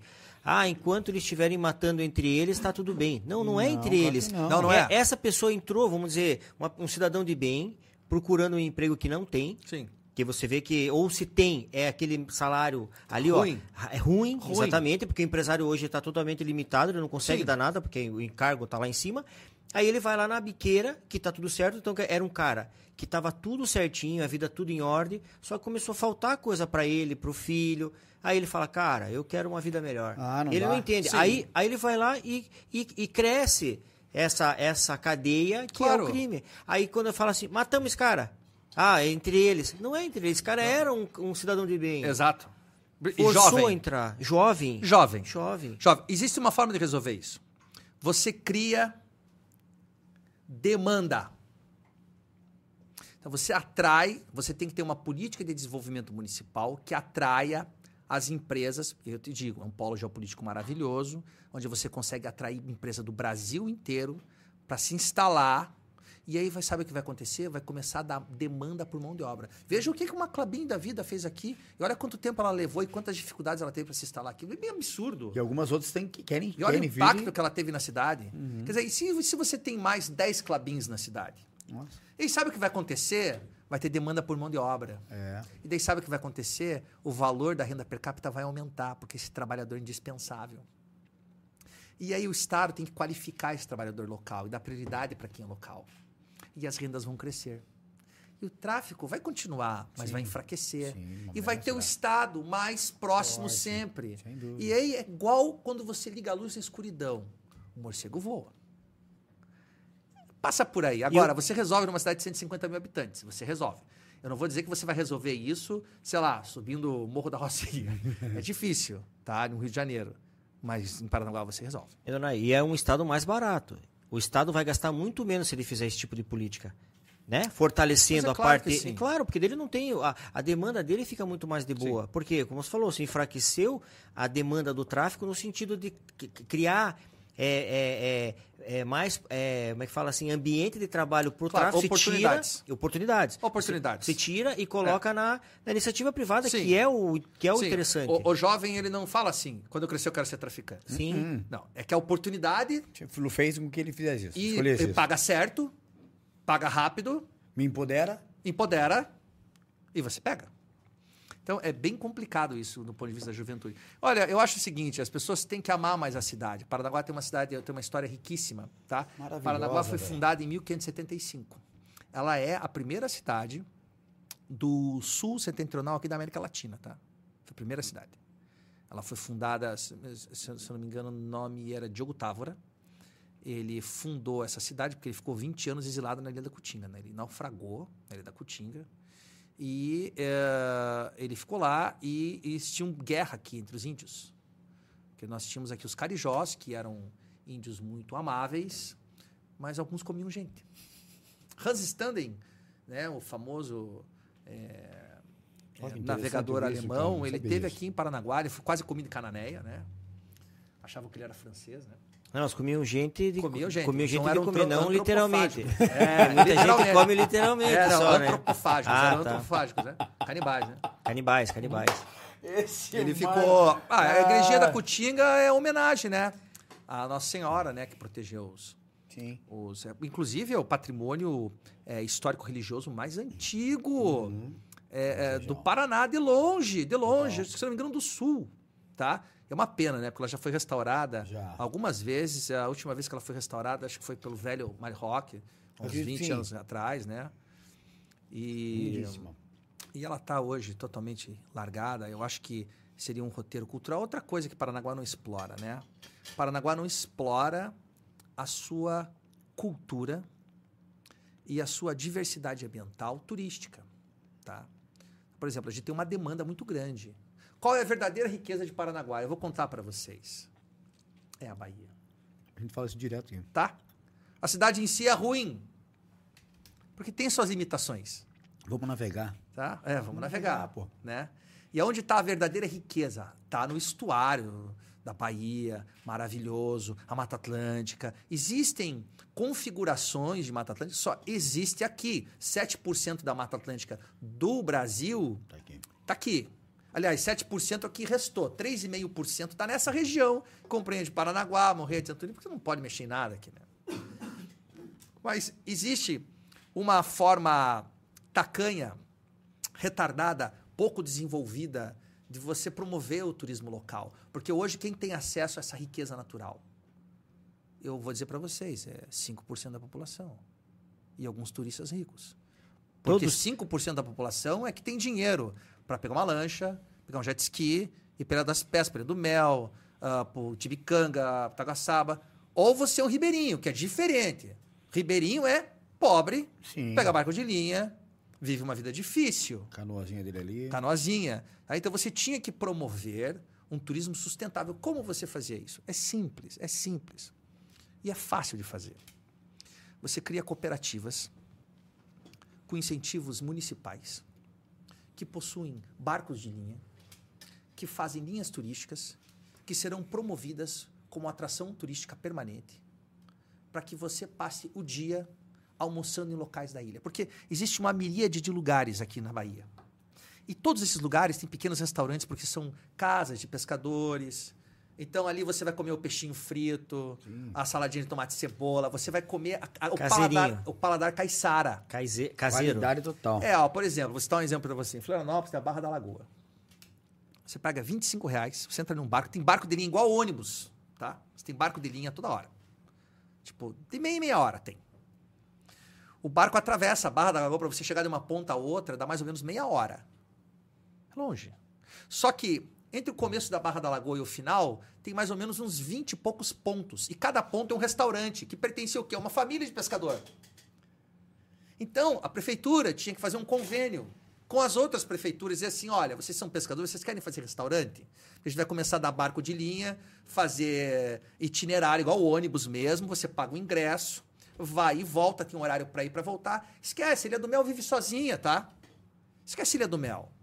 Ilha do Mel vive sozinha, Ilha do Mel é autônoma. E é muito longe também, né, para fazer essas, Sim. esses, esses roteiros, né? Sim, vai em Piaçaguera. Por que, que você não vai ir no Amparo? Por que, que você não vai na Prainha? Sim. Por que, que você não vai na Ponta do Bar? Lindos os lugares. Lindos. Então, o que, que ia acontecer? A verdadeira riqueza da cidade. Porque a verdadeira riqueza de uma cidade ela está na qualidade de vida. Sem dúvida. Porque em Paranaguá você tem muitos extremos. Tem o cara que é muito pobre ou o cara que é muito rico. No caso do Porto, por exemplo. Né?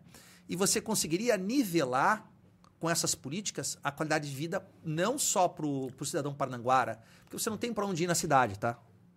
Vou almoçar onde no domingo? Ali no Deixa Chicken House. Chicken House, pô! Chicken House! Chicken House. Não, mas Que, é- aliás, que eu amo a maionese É. Chicken House, eu amo frango de Chicken House, eu amo tudo. Mas a gente Mas- tem essa, essa deficiência mesmo. Adonai, a Tem gente sim, fala, a gente mas fala você dava dinheiro para a comunidade, né? Porque você começa a jogar turista para essas ilhas. Sabe o que vai acontecer? Essas ilhas também vão ter dinheiro. Essas ilhas também vão enriquecer. Tudo gira. E tudo gira, por quê? Porque vai ser uma atração turística padrão. Final de semana a gente vai fazer o quê? Qualidade, total. A gente vai pegar a família e vai almoçar no Amparo. Maravilhoso. Vamos almoçar. E quanto custa para Amparo? Ah, tá aqui, 20 reais ingresso? Não. Você vai pegar a tua família, você vai almoçar no Amparo. Isso para citar um exemplo. Você podia ter bares flutuantes. Enfim, dá para você fazer virar. Não é difícil, mas você tem que pensar daqui a 30 anos. Que não se pensa. Então, sabe o que acontece? O pescador ribeirinho que tem essas. continua pobre, tá? Vai lá. Você vai, ah, pega o jet, vai lá. É pobre. Entra no banheiro deles. É pobre. Senta na mesa deles para comer. É pobre. Né? E quem tem acesso? Poucos ricos. Não, e a E que Adonai, amam. E, e que- Amam. E, ah, claro, né? Amo. Porque é maravilhoso, né? Quem não ama? Adonai, porque você acaba voltando para uma simplicidade que você não vê hoje mais. Sim. Né? Vamos dizer, você acabou de falar aí que Sim. quem a, a maioria das, das pessoas que consomem esse tipo de, de turismo é a classe média alta. Sim. Né? Média e média alta. Então, exemplo, eles querem ir nesse banheirinho ali, que é de tabuinha. Claro. Por quê? Porque às vezes ali tá, volta a, aquela sensação dúvida, antiga, atrás. né? O troço simples, aquela comidinha caseira que você não tá, você tá acostumado a comer aquele troço muito fino e caro. Então ali você vai comer um troço é o que nem fala, né? O café da tarde, que é que o bolinho. Ah, o bolinho de chuva com Ah, café preto é maravilhoso. O. Tibicanga tem um maravilhoso. Então, É lá, eu esqueci o nome dele, acho que é, é Valentim, do Tibicanga lá. Eu já estive lá, não lembro eles também. Não, então você é, um- bom, você é um muito cara bom. que, que, vamos dizer assim, você são poucas pessoas que conseguem usufruir toda essa beleza Ah, que nós sim, não temos, né? E assim, quantas pessoas, Adonai, que aqui em Paranaguá mesmo, talvez, é, com certeza, eu falo para você, que não conhece aí, mas eu vejo que as questões da, de, de- da- nossa, tá muito no cultural. Ah, você falou eh, da questão eh, da história, a história se perdeu em Paranaguá. Sim. Ninguém mais fala de história. Você não tem como amar a sua cidade se você não Exato. conhece a história, Essa história dela. dela. E Agora, a nossa cidade é rica em Com, história. com relação, antes que eu, que eu até falar da história da cidade, com relação a isso é o seguinte: você tem pouca oferta e você tem uma demanda muito grande reprimida. O que acontece? Poucos lugares, pouca satisfação social, pouco ter o que fazer, muito caro. E aí você leva o custo de vida. Quem Exatamente. paga a conta? O pobre. O rico não está preocupado em sentar no Danúbio e fechar uma conta. Deu quanto? Deu, deu mil reais a conta. Aqui. É o pobre que não tem acesso. Por quê? Poucos restaurantes, poucos lugares. Ó, a Rua da Praia. A Rua da Praia é um pecado. A Rua da Praia é um erro histórico. A Rua da Praia é a prova de que nós, como civilização tricentenária, fracassamos. Porque a Rua da Praia não tem um fim em si. A Rua da Praia é uma Rua da Praia ela é turística. A Rua General Carneiro em homenagem ao General Carneiro, que era um mineiro, que foi o herói da Revolução Federalista de 1897, 98, morreu em- na Lapa, no Cerco da Lapa. tá? Mas a Rua da Praia podia ser um local da onde você vai do aquário ao La Barca, permeada de uma vila gastronômica, com inúmeros restaurantes flutuantes. Restaurante, porque a prefeitura podia fazer a coisa. Olha, é o seguinte: nós temos um projeto, você quer ter um restaurante na Roda da Praia, você vai vender hambúrguer, outro vai vender pizza. Então, quantas pessoas você ia empregar? Quantos restaurantes não iam ter? Quantos cozinheiros você não ia contratar? Quantos garçons? Quantas é, mulheres da limpeza? Sim. E você podia fazer isso. Hoje você tem um aquário que foi implementado por causa de uma política ambiental do desastre que teve aqui do Norma. E o aquário não tem um fim em si. Ah, você tem lá o último andar do aquário, podia ser um restaurante maravilhoso, não tem nada, nem um vento que entra lá. Agora você olha aquela visão é panorâmica, é maravilhosa. Lindo. E daí você vai, então, vamos ver o que no Paranaguá? Vamos ver o aquário. Hum, tá bom. E aí, vamos comer o quê? Não, não, não, não tem nada aqui. Tem tá só, fechado. Tem os cachorro caramelo pedindo ali, né? É, é. Tá, tem o cara pedindo dinheiro para você. Tá? Então, por quê? Não tem uma visão para daqui a 30 anos. Agora, veja. Observe uma coisa. Até 1980, Morretes não era nada. Por que, que Morretes é um polo gastronômico? Olha, faça chuva ou faça sol, de qualquer final de semana, o ano inteiro, você, qualquer final de semana, vai em Morretes está lotado. Por quê? Porque Morretes teve uma política alinhavada no final dos anos 90 pelo governo do Estado. O governo do Estado de, decidiu transformar dois polos turísticos importantes: Santa Felicidade e Morretes. Certo? Santa Felicidade o que era? Era um bairro de colono. Sim, italianão. Italianão. Era tosco. Vinho. Tinha um restaurante lá que servia uma polenta, um frango. As casinhas. As casinhas, um vinho colonial. O que, que o governo do estado viu? O governo do estado viu aquilo um polo turístico gastronômico. Olha, tá aqui, vamos pegar essa italianada. E assim vamos vender, vamos fazer 20 restaurantes vendendo frango com polenta, mas vamos fazer 20 restaurantes que, que é Santa Felicidade hoje? Morretes foi a mesma coisa. Ah, o Barreado é de Paranaguá. Tá certo, o Barreado é de Paranaguá, claro que é. Tá, mas aqui a gente só tem um restaurante barreado. Morretes tem 30 restaurantes. E todos vendem a mesma coisa. Barreado, frutos do mar, te enfia um panga no meio lá, banana flambada e dá uma conta cara para você. É, mas você é. continua indo. Sim. Porque é fantástico, os lugares são lindos, eles atendem bem, todo mundo é, é treinado. É. Existe um setor de hotelaria e gastronomia fantástico que caminha junto, que faz com que se atraia o turista. Então não importa se está nevando ou está fazendo um sol não escaldante, vai. vai. ter gente morrer. Não sempre. Vai ter. Ora, por que, que você não tem o potencial para fazer isso em Paranaguá, numa vila gastronômica maravilhosa, onde você poderia implementar mais de 20 ou 30 estabelecimentos comerciais? Fundeados pelo Rio em flutuantes e dando espaço público, incentivo ao casario municipal. Você quer montar um restaurante? Hoje nós temos o quê? A gente tem o Itiberê, tem o de Maria, tem lá o cafezinho lá que Eita, é, café? Acabou.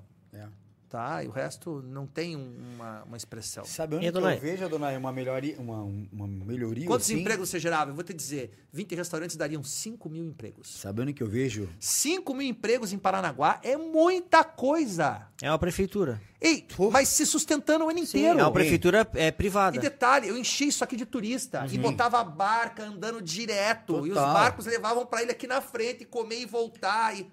Cara, isso aqui, é, isso aqui é infinito, é um ciclo de riqueza infinito, um casario histórico desperdiçado, sabe? Falta a visão de não, tudo. Total, total. Falta a visão de tudo. Hein, Adonai, mas você que é da parte jurídica, só, só para mim não perder o lance já aqui, você que, é, você que é da parte jurídica, eu sempre escutei falar que ali tá IFAM que barra, é ambiental que barra. Sim. Então tem muita coisa ali que às vezes Paranaguá não saiu desse papel que, que, que acho que com certeza, Adonai, pô, ninguém é tão besta para ver toda essa, essa riqueza que essa nós temos aqui aí. e não ter feito nada. Isso é verdade o que você está falando, só que assim, é, falta é que assim, tudo é contornável. Porque você não pode dizer assim, olha, o IFAM não vai deixar fazer uma fachada aqui. Não, não, não. O IFAM vai dizer assim, você tem que fazer desse jeito. Então você vai ter que dizer assim, não, nós vamos fazer. Se tiver que ser desse jeito, vai ser desse jeito. Apesar, apesar, que ali existem, na verdade, é duas casas tombadas, né? A antiga casa da alfândega, que é a verde, que era a alfândega, a primeira alfândega de Paranaguá, e a casa é do armazém, que é a casa ladeira. que está escorada ali. Isso, aquela ladeira, ladeira enfim, ali, né? um processo absurdo. A casa era do Jordano, Isso. foi desapropriada. Isso é um troço bem absurdo, né? Se o Jordano tivesse cuidado, estava inteira, na verdade, né? Vai cair para o público. E, e é isso, tá? O resto é, é, são fachadas que têm que ser mantidas. Ó, vou te dar um exemplo. Palacete Matias Mon. Palacete que foi restaurado há basicamente 15 anos atrás. Vou te dar outro exemplo. Estação ferroviária serve para quê? Para quê? Ela foi ativada na pandemia. É. E ela já estava desativada. E foi desativada. Agora, eles podiam ceder. Fizeram isso com estação. É, o, o shopping na 7 de setembro. Que é o. Verdade, o- estação, né? Shopping estação. Por estação. quê? Porque a rodoviária em Curitiba era um horror. Era um filme de terror. É verdade. A praça da frente, que acho que é Oswaldo Cruz ali. Não é, esqueci o nome daquela. É, eu esqueci o nome Frásio daquela praça. Eufrásio Correia. Correia. Aquela praça, ela era famosa, né? Por assaltos, né? Frente à rodoviária. A partir do momento que o shopping tomou aquilo, Acabou. criou um centro comercial, revitalizou. Quer dizer, você podia fazer a mesma coisa em Paranaguá. Você Hum. não tem mais linha de trem que traz pra cá. é. Aliás, você não tem linha de trem desde que foi privatizado. Porque eu vou trazer três pra Paranaguá por quê? Aqui. Porque eu não tenho onde colocar. Eu tenho dois ou três restaurantes no máximo. Tem estrutura. Não, como é que eu vou fazer? Então eu tenho que criar um polo gastronômico. Eu tenho que jogar o trem aqui. Eu tenho que ceder a estação ferroviária à iniciativa privada, transformar num restaurante, num shopping conjugado, numa praça, num centro de lojas. Então deixa eu falar Entendeu? aonde que eu vejo esse Vai ficar com a polo. prefeitura, a prefeitura ficar pagando. Deixa eu ver, deixa eu falar onde que eu vejo esse polo gastronômico em Paranaguá hoje. Eu como empresário, dono de restaurante, Clube Olímpico de Paranaguá. Opa! Clube Olímpico de Paranaguá. Hein? Boa. A gente tem um projeto, né? Muito Cara, forte pro clube. É, não é porque você tá aqui, mas eu, cara, eu sempre tive amor por aquele lugar ali, eu cresci Ah, é, ali, né? né, bicho? Então, História da cidade. Né? E eu fiquei muito feliz quando você assumiu a presidência e veio com essa ideia, né, Donai? Não sei qual que é hoje o projeto do clube para frente, mas eu vejo que você vem reformulando o clube e que, é, cara, é, é uma das poucas regiões ali que tem uma parte geográfica, vamos dizer assim, né? Que você pode explorar, e privilegiadíssima, que você pode explorar de uma maneira maravilhosa para o bem-estar da cidade, né? Sim, E por que não ali não se tornar um, um dos polos, né? sim. Para o comércio local e para o empresário que vem querer investir. E, e, cara, eu sou o primeiro a levantar a bandeira ali, ó. Além, além, além da tradição que tem, né? Tipo, Sem ali, ali, dúvida, ali, isso. ali você, além de levantar, vamos dizer, um ponto comercial, né, que não seja só para lazer, mas seja também de gastronomia, de empresários ali, vamos Sim, dizer, né? Que é o que é o caso que você quer fazer, né, Adonai? É, você também levanta aquela aquela parte de memória, né? Ali, quantas quantas gerações passaram por ali, né? Quantas Muitas gerações. histórias, né, cara? Sim. Ali faz parte da cidade. Sim, foi fundado em 6 de janeiro de 1937. Né? Do, do clube saíram grandes prefeitos da cidade. Né? O clube, inicialmente, ele foi fundado em 1937, era um campo que foi doado para a prefeitura. A piscina ela foi feita em 1963. O presidente da época era um... Tem uma história curiosa. O clube foi fundado em 1937. Na década de 40, o clube quebrou. Quebrou. Aquele casaril que vocês conhecem do Clube Olímpico já existia, tá? Tem foto antiga de 1940, ele tá lá, é o mesmo casaril, tá?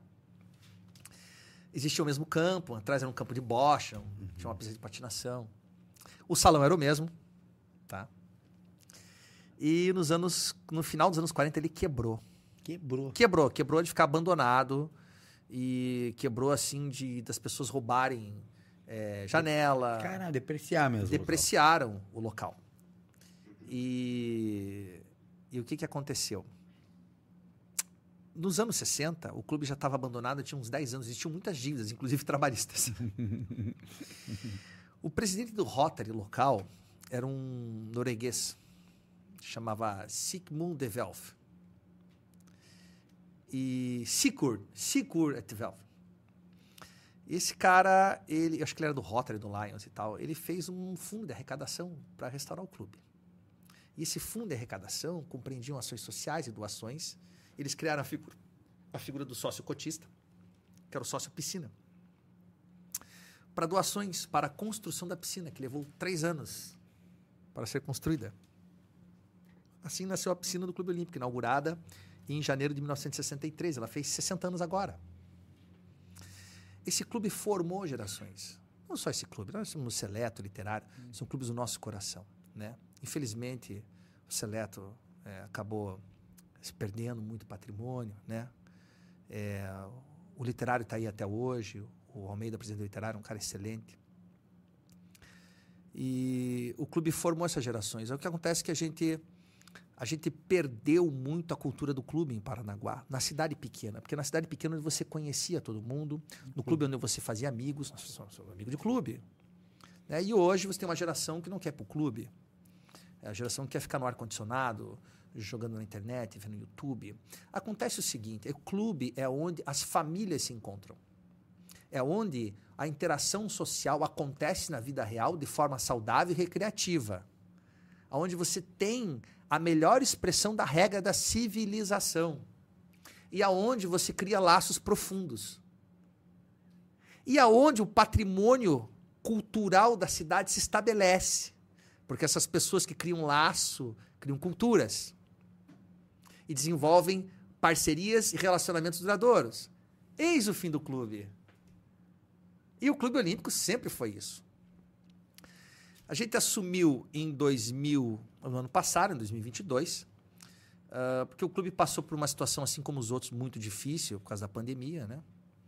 E é claro, a pandemia veio, né? E as contas não, não pararam de vir. Né? Isso ficou bem delicado. E o Caetano, enfim, sempre foi excelente segurou o clube sozinho muitos anos, né? Muitos anos. Muitos anos, né? Então, chegou um momento em que eu conversei, olha, a gente está se propondo a, a, transitar, né? Vamos tentar é, olhar é, sobre outra, outra ótica esse clube. Mas quando eu abri esse processo de olhar o clube sobre outra ótica, eu criei um projeto para o clube. Um projeto para jogar o clube no século XXI. O clube é um clube do século XX. E esse projeto é um projeto todo arquitetônico, ele é idealizado pela Priscila Soares, que é uma arquiteta extraordinária. E compreende a requalificação das áreas do clube. Por exemplo, a requalificação da piscina. A gente está aumentando a área da piscina agora, está fazendo reformas, a área da piscina vai ficar muito maior. A construção das quadras de beach tênis. Eu pretendo até dezembro estar tá entregando duas novas quadras de beach tênis. Elas vão ser viradas para a Avenida José Lobo, elas vão ser cobertas, vão ter bar, arquibancada. Elas vão ter um acesso onde uh, externos podem jogar e os sócios também podem jogar. Tá? É, eu estou criando. Eu estou abrindo um banheiro masculino novo, reformando o vestiário feminino, que tem lá 40 anos que está construído. Né? Reformei a sauna. Né? Deu uma boa reforma na sauna. Boa. Teu pai adorava a sauna. e estou melhorando o clube, dando manutenção. E um dos projetos principais é aonde nós temos a quadra poliesportiva, é o desenvolvimento de uma pequena vila gastronômica. Né? Mais ou menos com uns. Ali dá para implementar mais ou menos uns, uns, uns quatro, cinco restaurantes. Tá? Uh, que todos vendam. Aquilo vai ser um grande polo. Mas aí é o seguinte: o que eu tenho hoje? Eu tenho um orçamento que me permite deixar as minhas contas em dia mas eu tenho tributos que são muito altos. Isso é um problema no clube, tá? E eu tenho investimento externo, tá? E o, o, a, a, realização da, do polo gastronômico dependeria de investimentos externos. E o clube está aberto para isso, porque realmente isso vai sair, isso vai ser feito. Tá? Esses restaurantes eles vão permear essa esquina toda da Avenida José Lobo, porque a Avenida José Lobo é um polo, é, é um polo é, social por excelência. E o clube vai estar tá inserido nisso, com certeza. E isso aí, para esse ano e para outro, ele vai estar tá inserido já. E, Donai, a e... primeira grande realização foi, foi o investimento da, da Cancha Beat Tênis, né? Sim. Porque são, é um investimento maciço que está sendo feito, é, privado, exploração. Vai trazer duas canchas de beach tênis, não existem em Paranaguá. Legal. A gente vai, vai subir o conceito da prática desse esporte. Qual que é o legal do beach tênis? É porque você pratica em família, né? Porque qualquer um joga beat tênis. Uhum. Um, frescobol melhorado.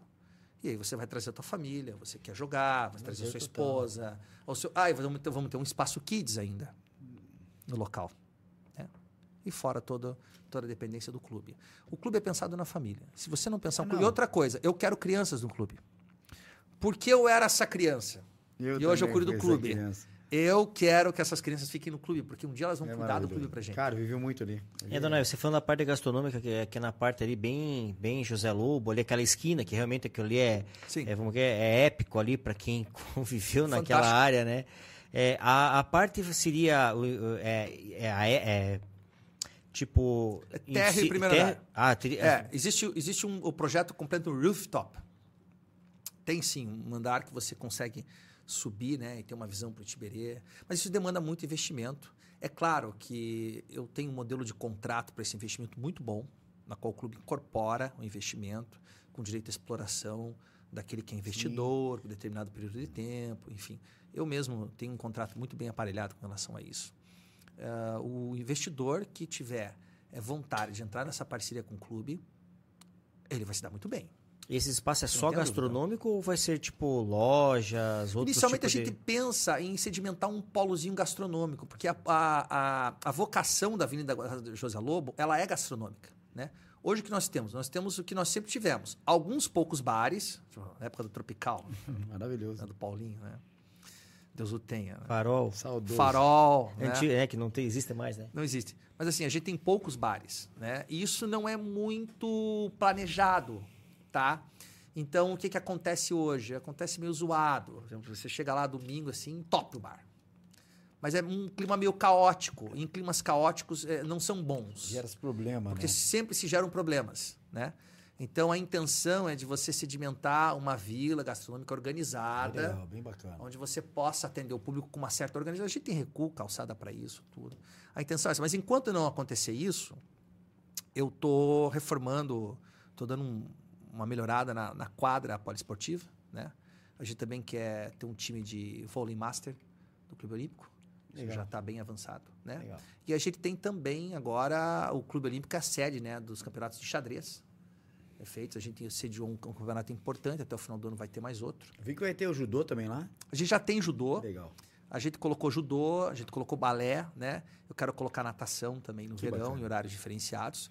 São esportes que eu não lembro se o judô tinha, mas eu lembro que a natação tinha lá. Sempre teve, né? O Sempre professor teve, Marcelo, sempre né? teve o professor O Marcelo. Olímpico formou campeões, né? O Olímpico teve campeões de natação, né? O os meus irmãos mais velhos foram campeões pelo Olímpico. né? E hoje a gente não tem isso. Por quê? Ah, porque a prática esportiva traz o convívio social para o clube. Essa geração é muito ruim, né? Então, quer dizer, você Muito senta aqui, ruim. ninguém mais conversa, né? Tinha, tinha aquela piada desgastada, né, do Wi-Fi, né?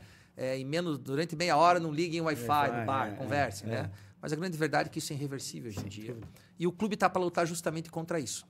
Para trazer as famílias para o clube. E vou dizer, os benefícios são maravilhosos. As gincanas, Porque quem né? está dentro do clube ama o clube. Você passar uma tarde de, de- de sábado, de domingo, num clube, conversando, os seus filhos conversando com os meus, cara, são laços indissociáveis. E se perduram para sempre. Eu participei de muitas gincanas do clube lá. Ah, é maravilhoso. Cara, maravilhoso. É, tipo, aí a gente vê que, na verdade, assim, acho que o clube tinha que ter esse cuidado que você está tendo. É, não é só ser o clube por ser clube, Sim. né? Tem que ter esse apelo. Acho que você, é, você fazer hoje, vamos dizer, é, essas melhorias é realmente para interligar Sim. esse convívio social que a gente já não tem mais, né? A gente se perdeu esse convívio social. Os projetos são gigantes. Agora, é o que eu tô falando. O clube, hoje, ele está pensado para 30 anos. Tá? Ele vai ter, ele está sendo repaginado. É, esse projeto, ele vai jogar o clube em 30 anos. Só daqui a 30 anos eles vão precisar repaginar de novo. Tá? É claro que isso demanda tempo e dinheiro. Eu vou fazer uma, inclusive eu vou, eu vou fazer, eu não sei se eu vou conseguir fazer até o final do ano. Eu vou transformar o clube é, é, temporariamente numa feira de exposição de artistas de, de Paranaguá. Artistas plásticos mesmo, com paisagismo, escultura, tela, tinta óleo, Legal. é, bandas locais, né?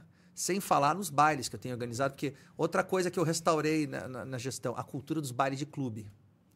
Então, no ano passado, a gente fez muitos bailes. Dizer, quem vem nos bailes? Sabe? Vem os sócios, os convidados dos sócios. Mas você está dentro de um baile de clube. Então, quando você está no baile, você está percebendo que aquele baile está cheio, mas você meio que conhece todo mundo. São as famílias que, que os pais cresceram lá, estão com os filhos. E entra o genro, o neto, e traz um convidado. Então, isso é fantástico. porque Você está num ambiente seguro, feliz, comemorando a história da cidade, do clube. E o ambiente familiar que hoje você não vê mais. Você vê Não ambientes, você vê ambientes assim, tipo, tem. é, essas baladas que a gente vê hoje é só jovem, né? O, a pessoa mais família já não sai Só mais. jovem muito bem sucedido pagando combo. né? É. Boa, boa, boa. É, com o cartão do pai, é. com, com ticas muito guapas. Muito guapa, muito guapa, muito guapa. Não, exatamente. Acho que acho que isso realmente vai vai vai trazer, acho que talvez essa base, né, que a gente realmente sempre teve, né, Donai? Que, que era e, e, assim é tão engraçado que é, se a gente for ver a importância que nós temos hoje nessa sociedade, nós, que eu digo a nossa geração, porque essa geração no, dos nossos filhos, elas não têm essa, essa, essa, Não tem essa cultura. essa cultura antiga. Porque eles não sabem. É, eles vão daqui pra frente. Agora, eu vou te falar uma coisa. Paranaguá é muito mal cuidada, né? É, Paranaguá é muito mal cuidada. Mas por que, que é mal cuidada? Porque ninguém cuida daquilo que não conhece. E que se você não conhece, você não pode dizer que gosta ou não. E as pessoas, principalmente as novas gerações, elas não gostam da cidade. Paranaguara fala, eu amo minha cidade. Não, não, não, não. Você ama sua cidade, mas você joga lixo na rua, né? Você não conserta sua calçada, você não cuida do seu prédio, da sua cidade, você picha, o seu filho ó, vandaliza. Paranaguá é tudo zoado. A prefeitura vai lá, põe um negócio novo, põe lá um ponto de vidro com ar-condicionado, vão lá e quebram tudo, picham. É. E por quê? Isso sempre foi em Paranaguá. Por quê?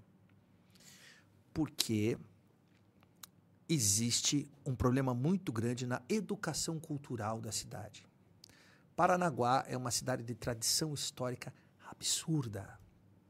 Absurda. Mas essa cultura histórica, essa tradição de Paranaguá. a, primeira, a primeira carta da alforria do Brasil é de Paranaguá. É. é. Tá? Imagine, cara. É, foi feita pela loja maçônica no local. Então, depois da lei do ventre livre, né? Desde depois de 1868. Mas o que, que acontece?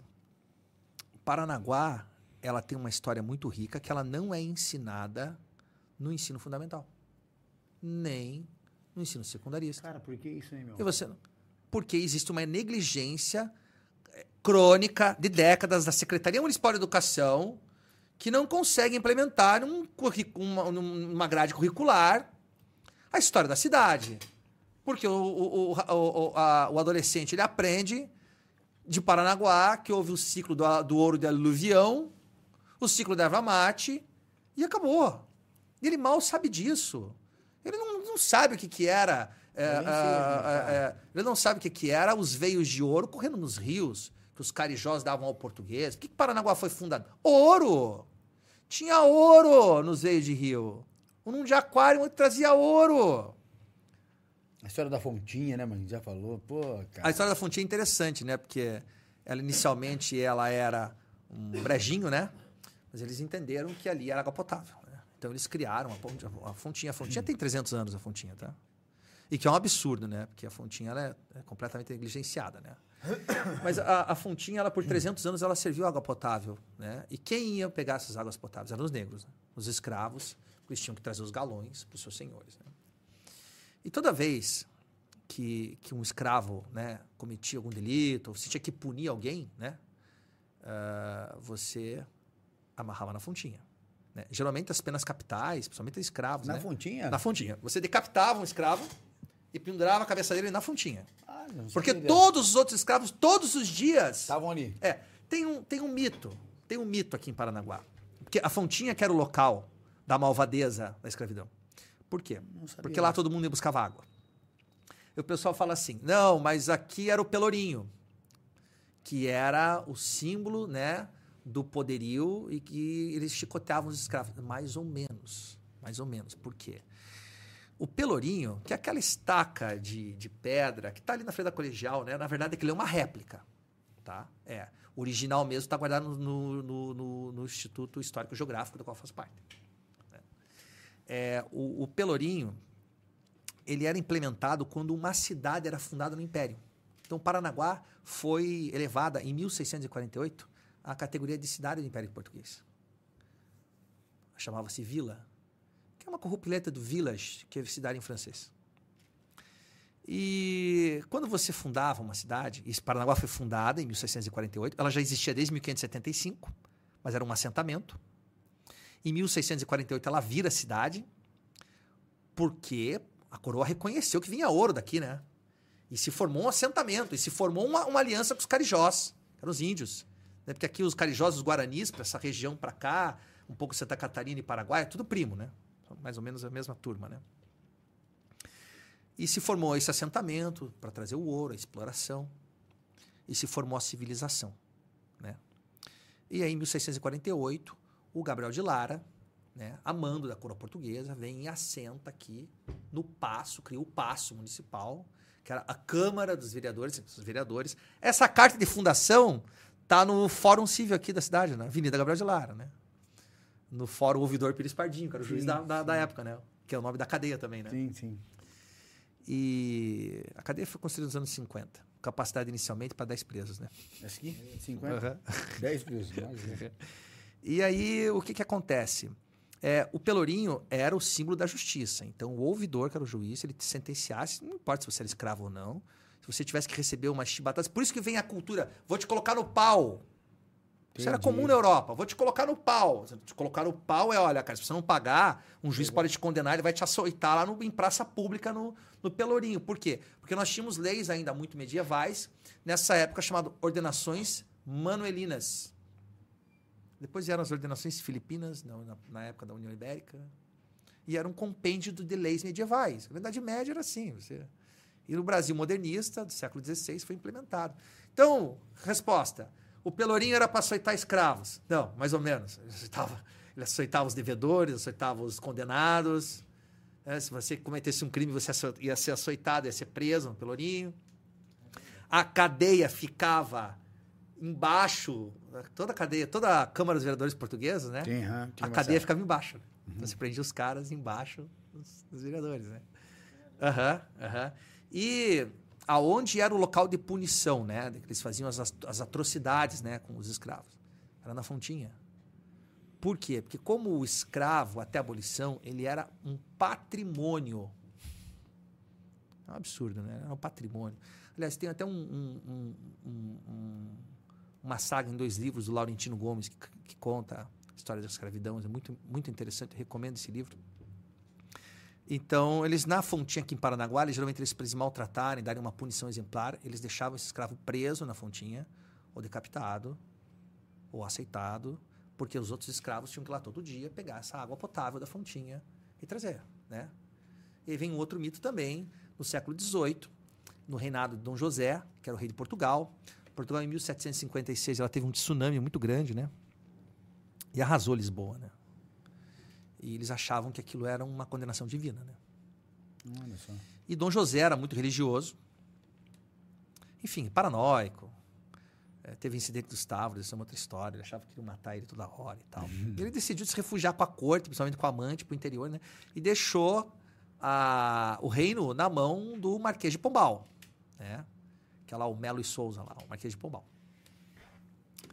E o Marquês de Pombal era um déspota esclarecido, ele era um iluminista, né? Então ele tinha traços assim ah, das ideias iluministas, mas ele ao mesmo tempo era absolutista. Mas ele era um ministro plenipotenciário do rei português, na qual ele mandava efetivamente. Ele foi maravilhoso em Portugal, porque ele remodelou Lisboa inteira, ele reconstruiu, ele fez isso, foi aquilo. Só que ele tinha um problema, né? Ele odiava a igreja, né? E Dom José relegou a segundo plano a questão da igreja e ele entendeu que os jesuítas, que faziam um trabalho maravilhoso aqui na América do Sul, eles tinham que ser expulsos. Porque a ordem jesuítica ela foi fundada por Inácio de Lo- de Loyola né, no século XV, com o movimento de contra-reforma, Martinho Lutero, eles queriam colonizar o Novo Mundo, já que o protestantismo estava tomando a Europa, eles vinham para o Novo Mundo né, ganhar novas almas.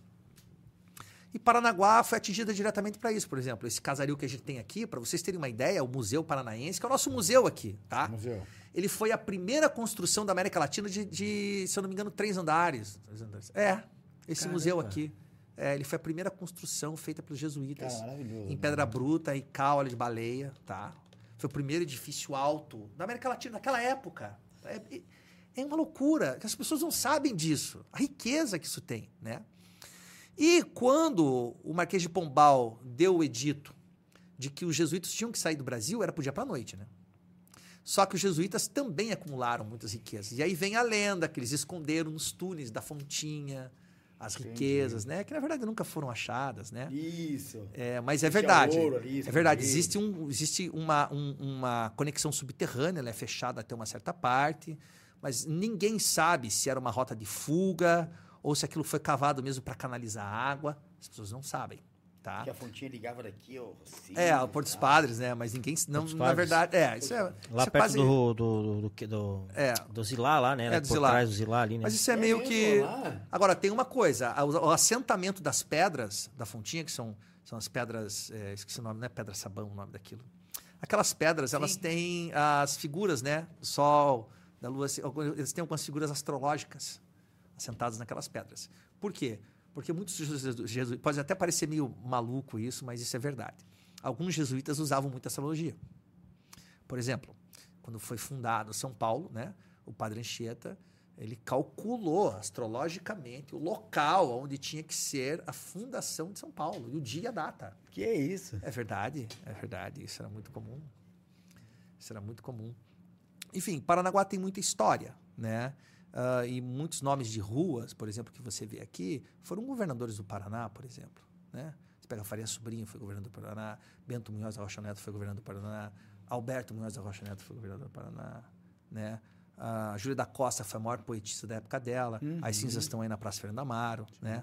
O, o Fernando Amaro morreu com. O Fernando Amaro morreu com 25 anos, morreu de, de tifo. Morreu de febre amarela. Quem morreu de tifo foi o Dr. Leocádio. Com 30 e poucos anos, 35 anos, morreu de tifo, né? É o Prisciliano Correia, por exemplo, que é a rua da minha casa, morreu chacinado com o Barão do Cerro Azul na Revolução Federalista, que era o Ildefonso Munhoz da Rocha. Quem era o Barão do Cerro Azul? Filho do Visconde de Nácar. Ah, o Palacete Visconde de Nácar. Quem era o Visconde de Nácar? Visconde de Nácar, para vocês entenderem. Na hierarquia portuguesa, o Visconde só vem abaixo do Duque. E do Duque vem o rei. Então, o Visconde de Nácar era um Visconde. Cabeça. Ele era o terceiro numa linha de dinastia no- nobiliárquica. Por que, que ele virou isso? Porque ele era o barão de Nácar. Só que ele foi o comerciante mais próspero do setor sul inteiro. E Dom Pedro II, quando veio em Paranaguá em 1700 1870, parou aqui na Rua da Praia. O nome do cruzador que, que ele veio, eu esqueci o nome. Fugiu agora. Quem conta isso é Manuel Viana, em História de um Príncipe. São Manelito. Ele subiu aquela ladeira ali da Priscilino Correia, né? E foi se hospedar na, na casa do Visconde de Nácar, que era onde a antiga Câmara Municipal. Que hoje é um absurdo aquilo ali. Porque é o seguinte, olha, a culpa é da prefeitura. Não, não é isso. É o seguinte, aquilo não é para estar na mão de um órgão público, porque quando você está na mão de um órgão, acontece aquilo. Aquilo tinha que ser dado à iniciativa privada, para se fazer uma curadoria, a restauração do patrimônio histórico. Quanto tempo que ele tá abandonado, Nai? É Ah, mais- aquilo ali seguramente tem 20 anos de abandono. É, né? Ela está abandonada desde que a Câmara eh, construiu uma nova é. sede. Hein, Dona, né? eu quero que você fale um pouco do Instituto Histórico Geográfico- de Paranaguá. É o mas- último bastião de Paranaguá, da cultura. É o último. É, mas antes disso, eu quero falar do nosso patrocinador oficial, que é o The Best Açaí, Marlon. The best é isso aí. Nossa senhora, esse Tomar aí. açaí não- amanhã no esse, feriado lá, não? Opa! esse, é, esse é sem comentários, Cara, né? The The- Best Açaí, você que quer conhecer um produto de qualidade aqui na nossa cidade, ponto estratégico, centrão de Paranaguá, The Best Açaí é a pegada. Lembrando que eles também atendem pelo... iFood. Ah, não, muito fraco, muito fraco, muito fraco. Não, não, não, não, não. The Best Açaí, a gente pode entregar muito melhor que isso, né? Lembrando que o... eu pego o Marlon... Ah, The Best Açaí atende pelo... iFood. Aí, ó, pô, tá louco, The Best Açaí, pô. Sim. Então, ó, pegada pra você que tá acompanhando o Bom Papo Cast, amanhã é feriadão, né? Lembrando que amanhã é feriado, dia 12 de outubro. The Best aí vai estar funcionando. E, cara, uma pegada ba- bacana levar a criançada lá, ou quem não conhece vai lá conhecer. Muito bom o The Best Açaí, né, mano? Já tá no nome. The Best. Porra, quem tem The Best no nome, pô, vai ser ruim, Ah, né? legal, pô. Por favor. É isso aí. E eu quero também lembrar você que não é inscrito no nosso canal do Bom Papo Cast no YouTube. Cara, o papo tá top demais. Muito legal. Pô, dá essa moral pra gente. Se inscreve no canal do Bom Papo Cast no YouTube lá. Ativa o sininho, compartilha com a galera. Essa é a hashtag 107, se não me engano. É isso? ó? 107. Olha que bacana quantas histórias já não tem no nosso canal lá pra galera acompanhar, né? É, e mês que vem, o Bom Papo tá de aniversário. É, vai fazer ó. dois anos, Ó, cara. Dois aninhos de bom papo, dois aninhos de bom papo. Eu quero mandar um abraço pra todo mundo que tá nos acompanhando pelo chat lá, ó. Quero começar por ela, lá de São Paulo, Jussara Guarnieri, sempre, sempre acompanhando a gente. Oi, A Jussara, é beijão. Direto de Santo André, mandando um abraço pra você, dona Ai. Valeu. A Karine Cáceres, tava ansiosa pra começar aqui. A, a Renata Caxambu também. Doutor Aurélio Savi. Opa! Falou que você é um lindo. Falou, ah, um lindo. Ah, a Milena Lima, boa noite. Juliano Corneluc. Opa! Big Man, ele fala. Top das galáxias. É isso aí. É, o Aurélio, a Jussara Guarnieri, a Vivian Leme, grande Vivian, Vivian também lá de São Paulo, Donai, sempre acompanha a gente. Beijão, a gente Vivian, essa é a nossa- Beijão pra Vivian. Boa noite, meninos, passando para deixar meu like e meu oi. Neuzeli Paula, concordo com tudo, tá acompanhando aqui, manda boa noite. O João Carlos também, o André Tavares, é, Diogo Loura, Adonai é o melhor, parabéns. Paulo Diniz. Fala do Leão 13, dona, das tretas que, Ó, que a gente várias. arrumava. legal, legal. A Cristiane Vogt, boa noite. É, cara, uma galera acompanhando aqui, mandando um abração pra todo mundo. Josiane Gouveia, meu nobre colega, um grande abraço, excelência em nossa sociedade como advogado, mais culto, parabéns. O Diogo Loura, quem tava falando sobre a Rua da Praia, ele falou: a minha esposa e filha são baianas. Se fosse na Bahia, essa rua aqui estaria cheia de bares e restaurantes, com, Ah, com certeza. A gente acredita que isso aí vai mudar, né? Com certeza a gente tem que acreditar que vai mudar. Então a gente pede pra você que não é inscrito no canal do Bom Papo Cast ainda, se inscreve lá, compartilha, né? A gente também tá no Facebook, TikTok, Instagram, Twitter, Spotify. Onde a gente for aí, vai ter Bom Papo Cast. Muito em breve a gente vai voltar com as nossas transmissões pelo TikTok também, né, Alisson? Então a gente pede pra vocês que é, seguir a gente também lá pelo TikTok, que também tem muita coisa bacana no TikTok, né? Não é só dancinha, não. Não? Tem, tem, tem coisa boa também no TikTok lá, né? E também quero falar do meu Mundo Cast, esse mais novo projeto aqui da, da casa, da Bompá Produções, ele que estreou agora, domingo passado, né? Cara, um conteúdo muito legal, né? Pra Valentina lá, acompanhar, Bacana. acompanhar um conteúdo de qualidade. Do, todo domingo, às 9 horas, direto no canal do Meu Mundo Cast, no YouTube. Então, você que não é inscrito ainda, se inscreve. O QR Code tá na tela aí, ó. Você quer bater teu celular, você vai direto na, lá na, na- no canal do Meu Mundo Cast no YouTube. Você vai seguir, vai compartilhar com a galera, que é um assunto muito bacana pra criançada. Cara, essa internet hoje tá, tá, tá polarizado de muita coisa ruim também, né? Então, Sim. pô, vamos entregar um conteúdo de qualidade pro teu filho, de segurança. Meu Mundo Cast, cara, é comandado pelo Manuel, né? Menino incrível, várias entrevistas. Então tem muito conteúdo bacana lá pra você estar entregando pro teu filho. Meu Mundo Cast, muito bacana, todo domingo às 9 horas da manhã. Bacana. Então é muito legal. Quero mandar um abraço pro Isaac Miranda. Valeu, Isaac. Tamo junto, meu irmão. Lembrando que logo, logo temos, é, vamos estar anunciando aqui a, a corrida e caminhada contra o câncer. Ele entrou em contato comigo, a gente vai estar Ah, anunciando aqui.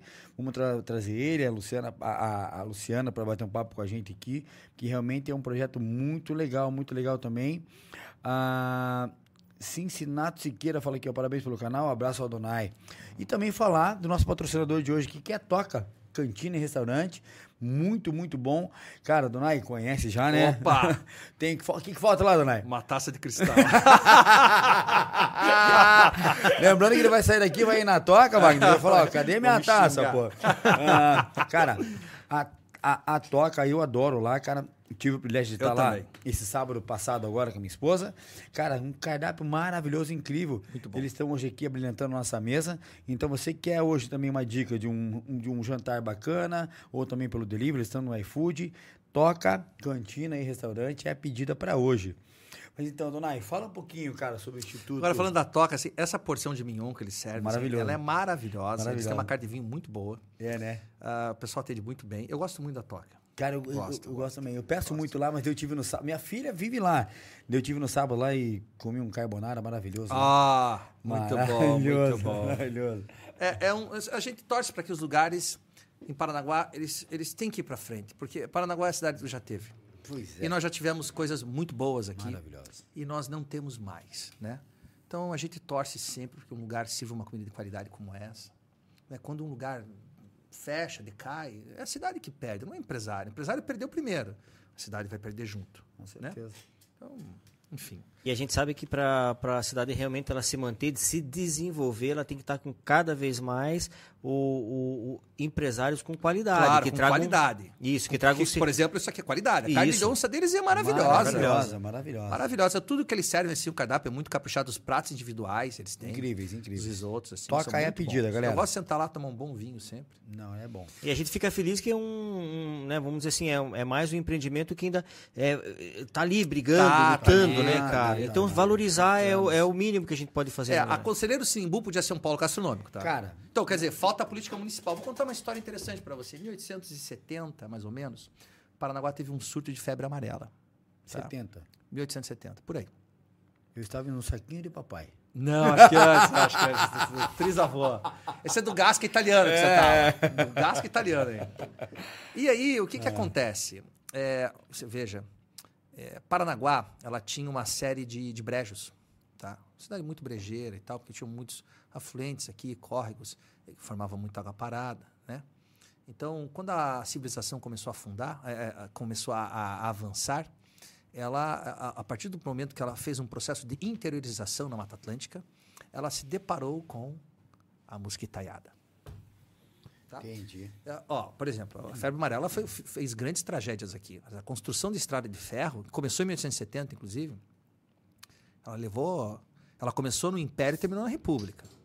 Levou, se não me engano, quase 40 anos para ficar pronta. Né? E por quê? É Porque, é, além de ter sido um marco na história da engenharia do século XIX, da América Latina, e do, quiçá do mundo, tá? E está aí até 1870. hoje. É, começou em 1870. Ela foi inicialmente é, começada a construir pela Brazilian Highway e tal, mas eh, veio mão de obra, inclusive veio mão de obra italiana, muitos imigrantes italianos, os primeiros imigrantes italianos de Paranaguá, eles são dessa geração, dessa época, Tosse. tá? Todos os imigrantes italianos, a sua imensa maioria que vieram para Paranaguá, Vieram para as colônias de Alexandre e Morro Inglês, Olha. com uma promessa de que eles receberiam glebas aqui para trabalhar na construção da estrada de ferro, Em que ano? A partir de 1870. Veio o meu bisavô pra cá. O, Ah, o, pode buscar nos o registros. Tigrão. É, o vô de Tigrão, Tigrão. Por exemplo, a minha família é dessa veia. Né? Os, os Albini e Zela. O Gouveia é parte do avô, mas os Albini e o Zela, eles vieram nessa geração. Né? E o que, que acontece? Ah, o que acontece é que, a partir do momento que eles iam avançando na Serra do Mar, eles iam morrendo de febre amarela. Olha, cara. Uma tragédia. Tanto é que a companhia inglesa que começou. Quem fez a, a, a, a fundação foi a companhia inglesa, né? Quem lançou o Marco Zero da Estrada de Ferro foi em 1870, quando Dom Pedro II esteve aqui. Foi ele que lançou a pedra fundamental. Inclusive, ali na rua Rodrigues Alves, t- ela era fechada antigamente, ela foi aberta. Isso aí tem uns 30 anos que ela foi aberta. Ela O tinha... Mário não sabia que ele tem um barco zero. Ele tem um marco você. zero da, zero. da estrada de ferro, que foi a pedra fundamental lançada por Dom Pedro II quando esteve aqui em Paranaguá com a princesa Isabel e que é a filha dele, o Conde Dan, né? Que era o genro. E ah, a companhia inglesa ela não conseguiu terminar a obra e quem terminou essa obra fantástica e ela é fantástica até hoje e a engenharia moderna ah, ah, olha essa obra hoje continuando a se impressionar com a, a, a forma monumental com que ela foi, pre- precipícios, né? eh, mil metros de altitude e, e- e todas aquelas estruturas que estão lá até hoje servem regularmente até hoje. né? Nada foi modificado. Pode se dar manutenção, mas nada foi modificado. né? Eh, foi terminado por engenheiros brasileiros, os irmãos Rebouças, os engenheiros Rebouças. Né? Inclusive, o André Rebouças era um abolicionista republicano, assim, é, conhecidíssimo. Eram formados em engenharia no Rio de Janeiro. Inclusive, ele, ele se suicidou, né? Essa é outra história. Mas essa obra ela foi terminada só na República. E Paranaguá tem participação fundamental, porque ela deu acesso ao porto. Né? O porto, até 1930, funcionava aqui na, na Rua da Praia, até o final da década de 20 Sim, Praça do Guincho, né? né? E ele foi, ele foi levado, ah, o Porto Novo foi construído onde a gente chamava de Porto dos Gatos? Porto dos Gatos porque não se sabe, existem duas histórias, né? Se era a família Gatto, que é uma família muito pobre e era gato do italiano, ou existe uma outra história local, do Cabocles, do Ribeirinho, do Caiçara, que diz que era uma família que comia gatos. Ninguém sabe ao certo porque era o Porto dos Gatos. Mas lá era o Porto dos Gatos, porque tinha calado, e dali foi desenvolvida Paranaguá, né?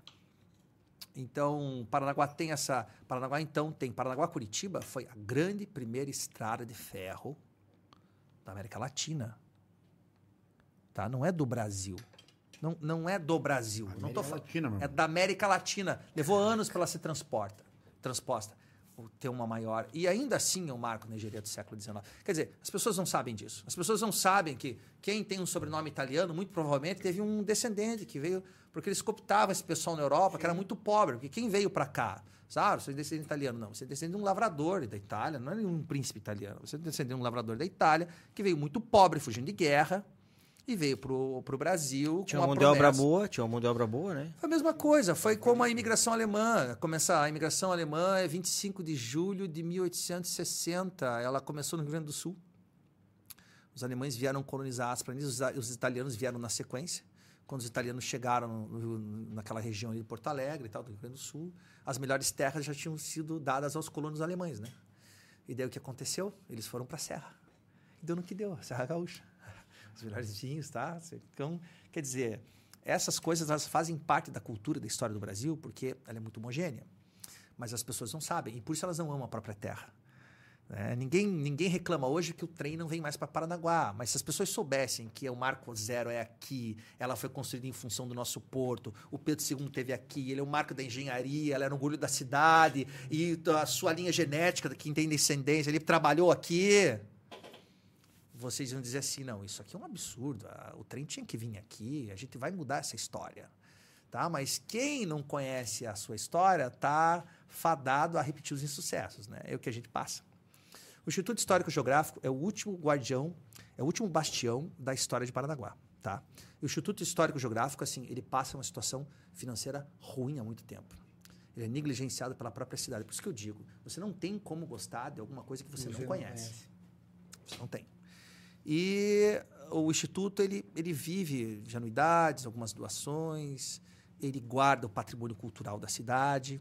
Existem coisas riquíssimas no Instituto. Por exemplo, o Instituto tem os padrões. São os padrões? Padrões, assim, os portugueses, quando eles vinham descobrindo a costa, eles pegavam padrões de, de, de, de pedra com a cruz de malta portuguesa e colocavam lá. Então, os padrões da Cutinga estão no Instituto. Os portugueses que vieram aqui, demarcar padrão. Né? Aqui, na época das capitanias hereditárias, aqui era a capitania de Pedro Lara. Essa capitania era aqui do Paraná. Você já sabia que, você mudando um pouco disso, sabia que Paranaguá governou como província por 60 anos no século XVIII, toda a região de Santa Catarina e parte de São Paulo? Não. Aham. Paranaguá era uma província gigante, ela ficou no século XVIII, assim, por 60 anos ela era enorme. Né? Depois ela ficou como parte da província de São Paulo, mas ainda ela dominava grande parte da província de Santa Catarina. Caramba. Até a ilha de Florianópolis, que se chamava Ilha de Nossa Senhora do Desterro. Né? Chama-se Desterro porque no século XV. Desterro. O, é, Desterro. Desterro porque é o seguinte, cara, é terrível navegar para lá, né? E muitos naufragaram, né? O Martim de Afonso de Souza, que foi um grande é, é, navegador que veio por essas terras, né? ele acabou naufragando. E lá eles jogavam os desterrados. Né? Olha, os degregados. Você é bandido, vamos te degregar, né? Só que os caras que eles degregaram lá, né, fizeram aliança com os índios locais e no futuro acabaram sendo, digamos assim, os embaixadores, né, os intermediadores, né? Foi assim mais ou menos a história da colonização brasileira. Cara, né? As únicas capitanias que prosperaram ali foram foram Pernambuco e São Vicente, né? E a nossa capitania de Pedro Lara não foi para frente, porque Pedro, Pedro Lara nem veio para cá, né? Era muito difícil colonizar. A capitania até Ilha do Mel, até Cananéia, nossa capitania ia, né? Inclusive, existem divergências né, da linha de Tordesilhas. Né? Existe uma, uma linha que fala que Tordesilhas passava até Canané e outra até Laguna. Né? Ah. É, uh -huh, mas, na verdade, era até Cananéia. Hum. Segundo estudos mais recentes. Quem fala bem isso aí é o Eduardo Bueno, historiador, né? jornalista, o Peninha. Ele fala muito bem isso. Recomendo o canal dele também. Eu tenho vários livros dele. Né? Então, Paranaguá tem essas histórias. Né? As primeiras alianças feitas com índios foram feitas em Paranaguá. Certo? Foi feito em Paranaguá. Quando a França invadiu o Rio em 1555, os franceses invadiram o Rio, né? Paranaguá já era a vila do Império e mandou soldado para lutar. É. É, Paranaguá cara, já era um história, né, assentamento. Né, cara? Muita Dona, mas por que que, tipo, exemplo, vamos dizer assim, é, cara, a gente é tão rico nessa parte. Sim rico, riquíssimo assim. Nossa, e, e eu vejo quando, eu vejo que quando a gente começa a falar nisso aí, você viaja. Eu realmente, cara, eu, cara, eu adoro escutar a história de Paranaguá. Só que se vê, eu com, com a idade que eu tenho e moro há muitos anos aqui na cidade, eu fui conhecer, olha que loucura. Ali você falou do Pelourinho, que é na frente da colegial, que falam que é o Pelourinho uhum. ali, que tem aquela estátua. Eu fui saber daquilo ali há uns, vou chutar para você, há uns acho que uns quatro anos atrás, cinco anos atrás, e eu nunca tinha reparado, eu nunca tinha reparado que tinha aquela aquela estrutura, ali, aquela estrutura. É. Juro que eu nunca, cara, você vê, é. eu, eu vivi no centro, meu pai foi comerciante ali da, da Praça Fernando Amaro, meu, da, da época lá do, da, da, Caixa Econômica de Arco. Imagine Sim. que troço antigo que era lá. E, e eu fui saber agora, cara. Eu vivia andando por ali pela colegial, por aquelas partes. Então, é, é, eu, eu acho assim, como que a gente deixa isso passar, né? Para quem é daqui mesmo, cara. Gente, isso é, um, é, até um crime, vamos dizer, a gente não poder conhecer. Bom, pelo menos você não pichou, né? Quantas é. vezes você não viu? Quantas vezes você não viu pichado? Ah, né? sim. Ó, por exemplo, o, o mercado do pastel, né? O mercado do pastel, inicialmente, ele era no século, ele foi criado no século XVIII. Tá no final do 17 para o 18. Nós estamos falando do mercado de basicamente aí, quase 300 anos. Né? Quase 250 anos esse mercado tem, tá?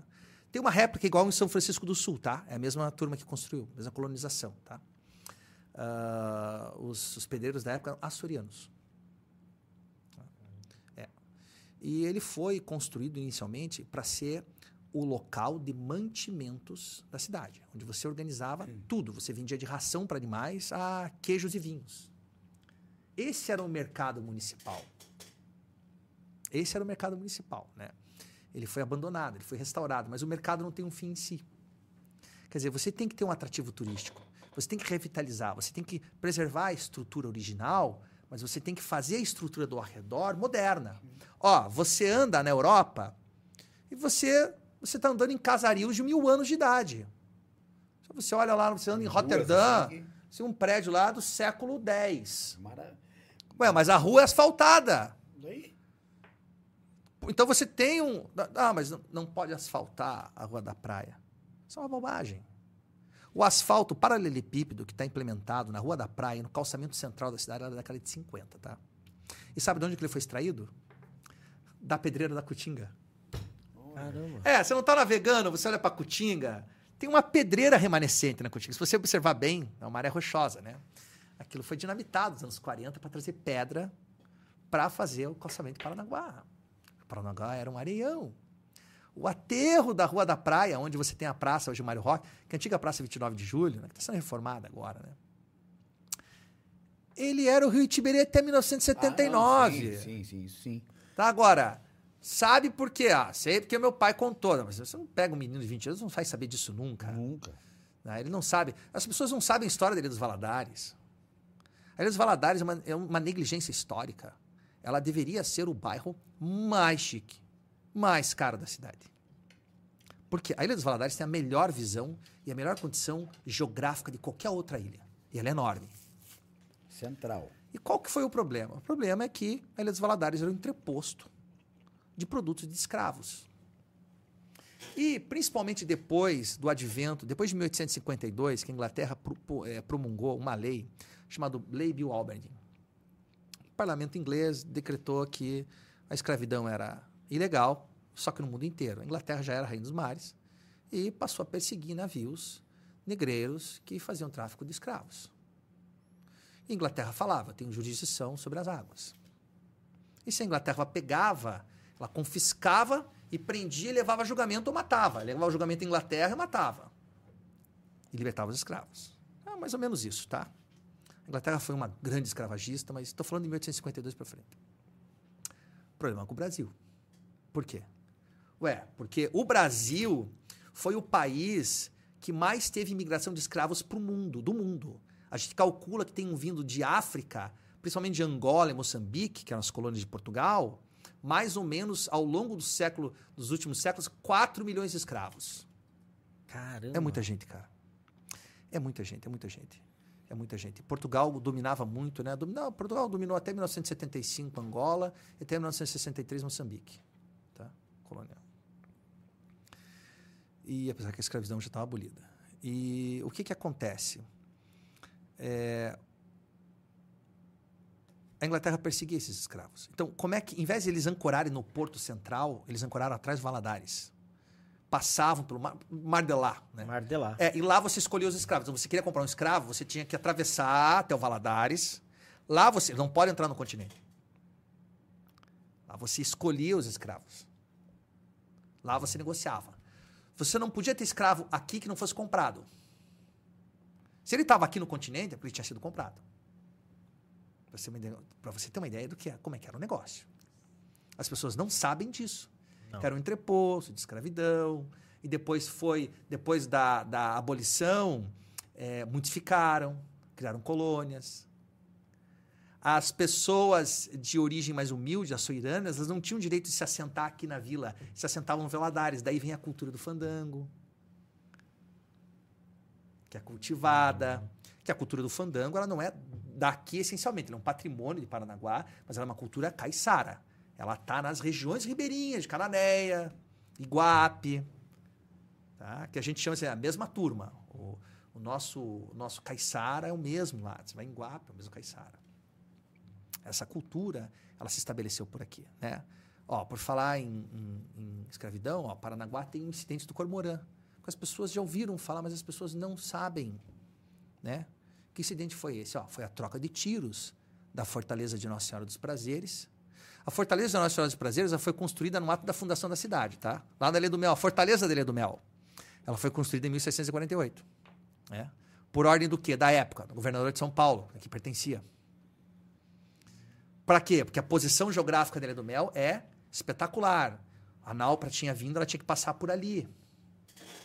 Por quê? Porque se ela passasse por fora, encalhava. Ah, isso é fácil, pô. Sai de, de barco. Dependendo da maré, você vai pegar o baixio. Ali não. Ali você tinha um, um- um- Canal. um canal natural, né? Hoje esse canal ali tem entre, entre Ilha do Mel, que a gente chama de Baía dos Golfinhos e Ilha das Peças ali, aí tá mais ou menos 30 metros escalado. Aí tem o canal da Galeta, que tem 12 metros mais ou menos, né? Umas partes com 14, já foi pedragado para os navios entrarem, né? A ponta do poço em Pontal tem uns 30 metros também, é muito grande. E os navios tinham que passar pela Ilha do Mel. Então, ah, o governo português, né? Fez um forte, que é um forte chamado o Forte do Morro da Baleia. Por quê? Porque no inverno, os- os índios e os, os pescadores ficavam no alto do morro olhando os cardumes de tainha. É assim que se pesca, inclusive, até hoje. Eles ficam olhando onde tem o cardume da tainha para mandar jogar rede. Também enviam as baleias. Então chama-se Morro da Baleia. Aquele morro que fica em cima da fortaleza. Sim. Acontece que veio um navio brasileiro de traficantes de escravos, cheio de escravos. O que que os navios faziam quando não conseguiam escapar de um navio inglês? Sabe o que eles faziam? Eles alijavam a carga. Eles pegavam os escravos e derrubavam todos, matavam todos. Porque a lei era o seguinte, não podia pegar com escravo. Então alija a carga, porque escravo era carga. É Complicado. E eles vieram numa perseguição. E quando a fortaleza percebeu que o navio tinha bandeira nacional, deu um tiro de canhão para avisar o navio de bandeira inglesa que ele não podia entrar nessa jurisdição. E o principal navio era um, um- era um cruzador chamado Cormorã, que era um navio inglês. Por isso falam o incidente do Cormorã. O Cormorã não foi afundado. Quem foi afundado foi um bergantim que acompanhava o Cormorã e dois marinheiros ingleses morreram. O Cormorã foi avariado, ele trocou tiro com a Fortaleza Ilha do Mel, desistiu de perseguir o navio negreiro e voltou. Perdeu um bergantim, perdeu dois marinheiros e voltou embora. Isso deu um incidente diplomático com a Inglaterra por 20 anos. Isso está relatado, História de um Príncipe, Manuel Viana. O Dom Pedro II teve em Paranaguá, no jantar comentou, olha, por causa de Paranaguá a gente quase entrou em guerra com a Inglaterra. Ficaram 20 anos reincididos diplomaticamente. Por causa de Paranaguá. Para você ter uma ideia de como o fluxo comercial era grande, sempre foi, tanto depois do ciclo do ciclo escravagista, quanto o ciclo do ouro antes, e como o ciclo da erva mate, que vai ser o maior ciclo do mundo, na ascendência da figura do Visconde de Nácar, né? Que detalhe, vai morrer pobre, né? Totalmente pobre, né? A Revolução Federalista vem, confisca tudo que ele tem, ele vai morrer na Europinha. Tem uma ilha chamada Europinha aqui na frente. Sim. Era a ilha era dele, ele foi morrer lá. Porque ele, ele achava que a ilha, enfim, tinha, tinha configuração dela. e o, o filho dele, né, o Barão de Cerro Azul, Ildefonso Moraes da Rocha, que foi fundador da Junta Comercial, foi uma das figuras mais importantes da história, parnanguaríssimo, né? Fernando Simas, grande desembargador da Parnanguara, Hugo Simas, Parnanguara. Né? Cara, tem história pra gente aprender, né, meu? Eu muita coisa não sei, mas eu- aquilo que você falou, né? A gente tem que buscar. E acho que o Instituto Histórico. Ó, sabe o que vocês têm que chamar aqui? O Alessandro Pires Stanícia. Sim, o Alessandro. Alessandro não. Pires Stanícia é uma sumidade em Ele é história fera. Paranaguá. Impressionante isso, Alessandro. Dodói, Dodói. grande professor Dodói. é, Florindo Vistuba Júnior, Mistuba. Legal. autoridade total. Esses Sim, caras sim. eles tinham que vir contar a história. É, é muita coisa, muito conteúdo pra gente poder levantar numa transmissão só, né, mano? Tem Não, e- e o legal- coisa. e o legal é disso aí- de ouvir, cara. Zé Maria Martins do Carmo. Você vê, É que, o- maneiro, você vê que o legal disso aqui, né, é, é as pessoas que estão acompanhando a gente, que são de cidades, que ó, São Paulo, pouco conhece, sim, né? sim, sim, sim. As pessoas, eh, com certeza, têm noção de que já, a gente já fala muito de Paranaguá. E elas, às vezes, comentam ali pelo chat mesmo ali, falando que tem muita curiosidade de conhecer a cidade, só pela forma que nós falamos. Imaginem elas, ela, agora essa aula que você deu aí, histórica, né, da cidade, um- uma pincelada, vamos dizer assim, que Paranaguá ainda tem muita história, Sim, né? muita Imagine história. que é aquilo que você falou. que, que, que gera história para outras cidades. Imagine, para São Paulo, para outras cidades Sim, aí, sim. Santa Catarina, que, que tá tudo atrelado. O começo dessas cidades, tudo com Paranaguá. Tudo, tudo, tudo. né? E a gente mesmo aqui, como, né, como a gente mora aqui, a gente não tem noção. Não. Não tem noção Não, da a gente não tem noção. Ó, tem um caminho chamado Caminho do Piabiru. Como é que eles colonizaram o interior do Brasil? É simples. O Caminho do Piabiru era vários caminhos, tá? E eles davam para o centro do país e que davam para Montanha Branca, que era a lenda de Potosí, a Montanha de Prata. Os espanhóis acabaram conquistando, né? O, o, Pizarro conquistou, né? O Francisco Pizarro. O que acontece? Um dos caminhos do Piabiru saía de Paranaguá. Então, de Paranaguá, já tinha uma trilha indígena ancestral, né? Porque como é que era o Brasil? O Brasil, ele era... Eles estimavam que em 1500 existiam no Brasil, se estima, né? Pelo menos uns 3 ou 4 milhões de índios, né? Ah, todos descendiam de uma ancestra- ancestralidade do povo tupi. O tupi quer dizer o mais antigo, o pai. E algumas regiões do Brasil tinham tribos mais aguerridas e menos aguerridas. Por exemplo, aqui no sul, no Paraná, Santa Catarina, você é Carijó.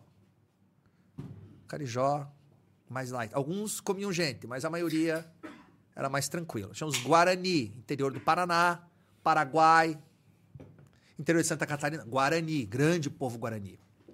Chegava no Rio Grande do Sul, já tinha outro tipo de gente, que era o charrua. Os charruas eram índios complicadíssimos. Brabo.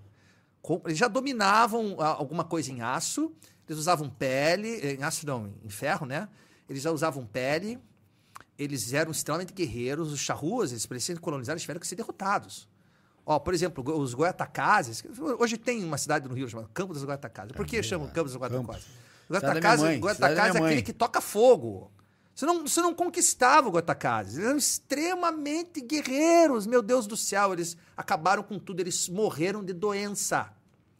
Eles morreram de morte, matada e de doença. Eles nunca foram conquistados. Você nunca cativou índio Goitacás.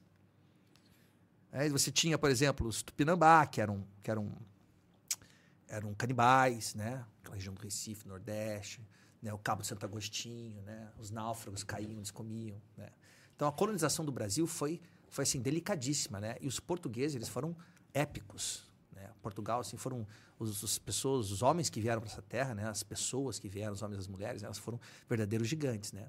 Paranaguá teve uma colonização soriana também muito grande, porque Portugal tinha, Portugal sempre foi um país exportador. Né? Eu adoro a história de Portugal. Portugal tem uma história maravilhosa. Sim. Portugal foi o primeiro estado moderno a ser fundado, né? Dom Afonso Henriques fundou Portugal em 1080. né? Fazendo briga com a mãe dele, né? Caramba. Aham, em Portugal, você pergunta, Portugal, quem fundou Portugal, né? Foi o rei que bateu na mãe. Aham, foi o rei que bateu na mãe, né? Ele é de 25 de julho e ele fundou Portugal e conseguiu, né, é, da região ali do norte, é, perto onde é a região dos galegos, né, descer até o, o Tejo. Vocês chamam, além do Tejo, que é o fundo, o Algarve, né? Além do Tejo, foi conquistado posteriormente o primeiro estado moderno, primeiro estado moderno, tá? Portugal. E daí veio, né? E quem foi o grande rei navegador? né? Dom Diniz, né? Que foi o, o grande rei que implementou as bases para que a gente conseguisse colonizar o Ocidente, né? E, e- e o Rio de Janeiro foi a- a única capital europeia do Ocidente inteiro, né? Porque nunca uma capital europeia foi transferida do local dela para um outro continente. E quando Portugal invadiu, eh, a França invadiu Portugal, né? Eles transferiram a capital para o Rio de Janeiro. Isso nunca aconteceu na história da humanidade, cara. Imagina, um, o reino europeu, de repente, transfere sua capital para o novo mundo. Cara, isso aconteceu com Portugal, né? O Napoleão falava assim, né? Ele tinha um diário, né? Falava assim, o único, o único cretino que me enganou foi aquele otário daquele Dom João VI, que ele odiava o Dom João VI, né? Porque ele achava que ele tinha sido enganado, né?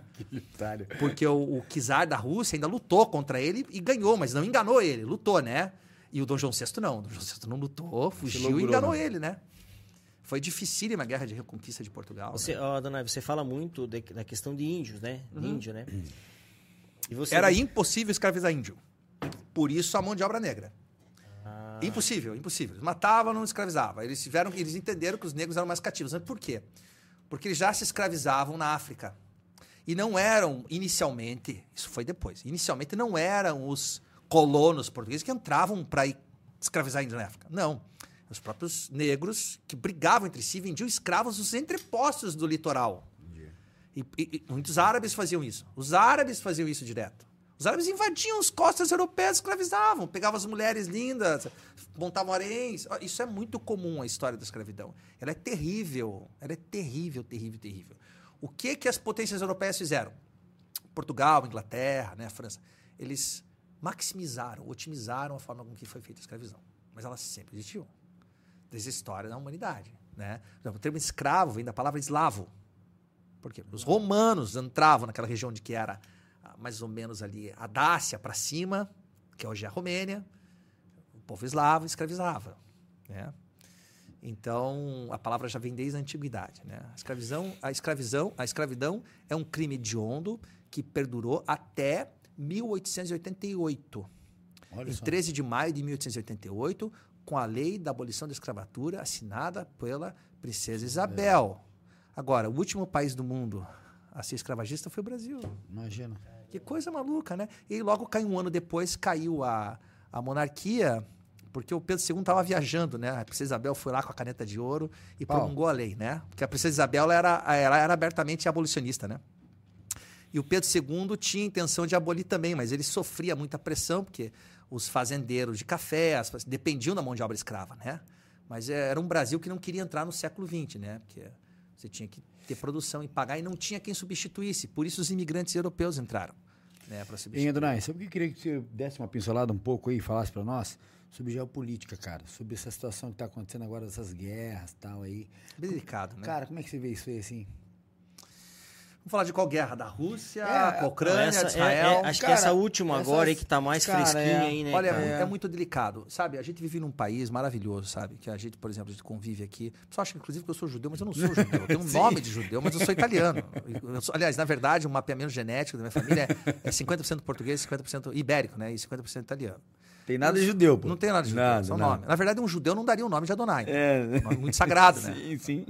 Meu pai era meio sem noção. cara, eu tenho um prazer de conhecer. É, ele era um cara extraordinário. É, extraordinário. Então, cara, mas como é que é a tua visão sobre o que está tá acontecendo aí, cara?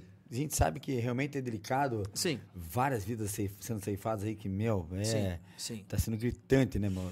Tá, Olha. Tá devastado, né, mano? É, então... é, bem complicado. Eu vi isso em alguns grupos aqui em Paranaguá, uns defendem Israel, né? Outros defendem o Hamas hum. e tal. É, a gente no Brasil, graças a Deus, tem esse negócio de ter a convivência na mesma rua, na mesma cidade. Sei lá, um judeu do árabe, todo mundo convive bem, uhum. né? É, é uma coisa ligada à terra. Olha, a questão da Palestina é muito mais profunda, tá? Vou dizer por quê. Ó, qual que foi o problema? O problema é o seguinte problema foi a segunda diáspora. Então, a primeira diáspora, o que, que é? É o êxodo, eles saindo do Egito, tá? Com Moisés, procurando a terra prometida, que é a terra de Canaã, tá? Onde emana leite e mel. Tá? Cara, eu vi isso essa semana. Aí. É, tá? Mas isso aí tudo bem. Nós estamos falando disso aí em mais ou menos mil, uhum. mil anos, uhum. não, mil e duzentos anos antes de Cristo. É, é. Tá? Eles saem do Egito. Ok. Tá. Vamos pular, tal. Vamos... O que eu quero dizer é o seguinte no século no século V depois de Cristo, tá? O povo de Israel, o povo de Israel, ele foi ele foi dominado pelo povo romano, pelo exército romano, mais ou menos uh, na época de Augusto César, tá? Um pouco antes de Cristo. Mais ou menos ali em 30 antes de Cristo, 40. Você ainda teve a, a revolta ali dos Macabeus, isso está na Bíblia. E essa revolta ela foi parcialmente bem sucedida, mas o, império, o fato é que o Império Romano dominou aquela região que a gente chama região do Levante. Tudo ali. Tá? Inclusive Israel. Qual era a grande sacada dos romanos? O romano impunha o direito dele, porque o que, que nós somos numa civilização ocidental hoje? Nós somos romanos por excelência. Nossa linguagem é romana, tá? Latin, latinizado. O nosso direito é romano e nossa filosofia é grega. E a nossa engenharia é greco-romana. Então todo mundo aqui é greco-romano. Todo mundo. O que que Roma fazia? Roma entrava, dava o direito. Olha, você tem que seguir as minhas leis, meu códex. Você tem que pagar tributo para mim e pode praticar a tua religião. Eu acredito no Deus Marte, vou erguer uma estátua para ele aqui. Você acredita no Deus Jeová? Então, mas pague meu tributo. Obedeça as minhas leis. E aí no local, se, se virem vocês, vocês têm as suas leis. Por isso Roma dava certo muitas vezes. Só que você tinha que falar latim. Para você ter negócios com o Estado, falar com o governo, tem que falar latim. Para você, você ter direito, no mínimo, a ser o quê? Um cidadão do império, um cidadão romano. Você ter, ser um sujeito de direitos. Porque se você não tivesse direitos, você não era ninguém, você era só um colonizado. Muito bem. Roma fez exatamente isso com Israel. Veio o advento da veio Júlio César, morreu assassinado em 60 a.C., né? na confederação dos, dos, dos 11 traidores com Brutus, né? Houve houve lá os trios viratos, né? Do, do Pompeu do Crasso, do Marco Antônio, Aí veio, veio César Augusto, dominou. Jesus, na, Jesus nasceu na época do imperador Tibério, que foi o terceiro imperador, tá? Tibério é um imperador muito cruel e tal. Ele gostava de ficar exilado em Siracusa, que é lá na Sicília e tal. Tem uma história interessantíssima de Tibério. Depois de Tibério vem Cláudio, que é muito bom. Eu adoro história romana também. Bom, mas o que eu quero dizer esse domínio de Roma durou sobre essa região de Israel mais ou menos 300 anos. Tá?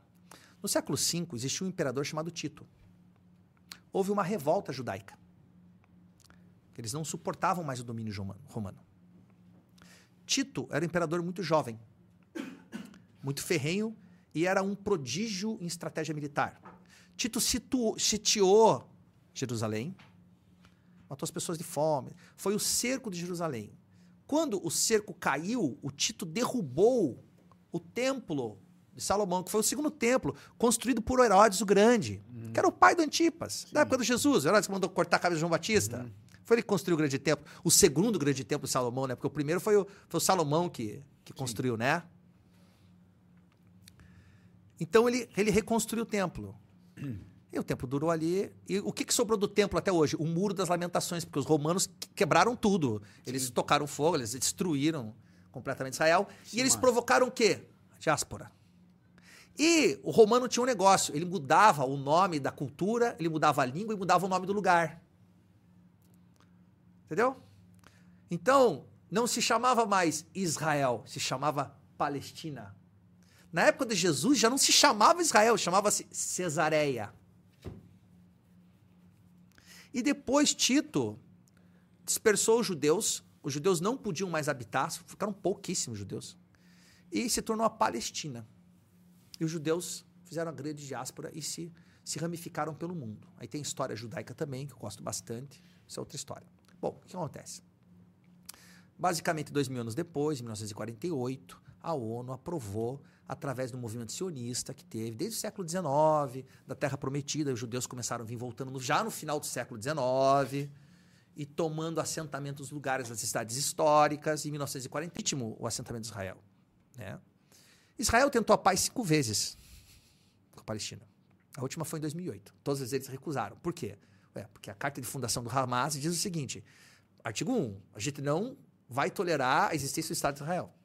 Não reconhece. Não, não reconhece. reconhece. Então, dizer, não existe. Não, o verdade não é o problema do povo. Igual a Golda Meir falava, né? A Golda Meir foi, foi uma grande primeira-ministra de Israel, né? Ela, ela sofreu em Yom Kippur, a ocasião em que, que dez países árabes se coligaram para derrotar Israel, perderam a guerra, né? O Egito perdeu guerra três, quatro vezes para Israel e decidiu fazer a paz, né? Com o Saddam. Eles mataram o Saddam em 80, né?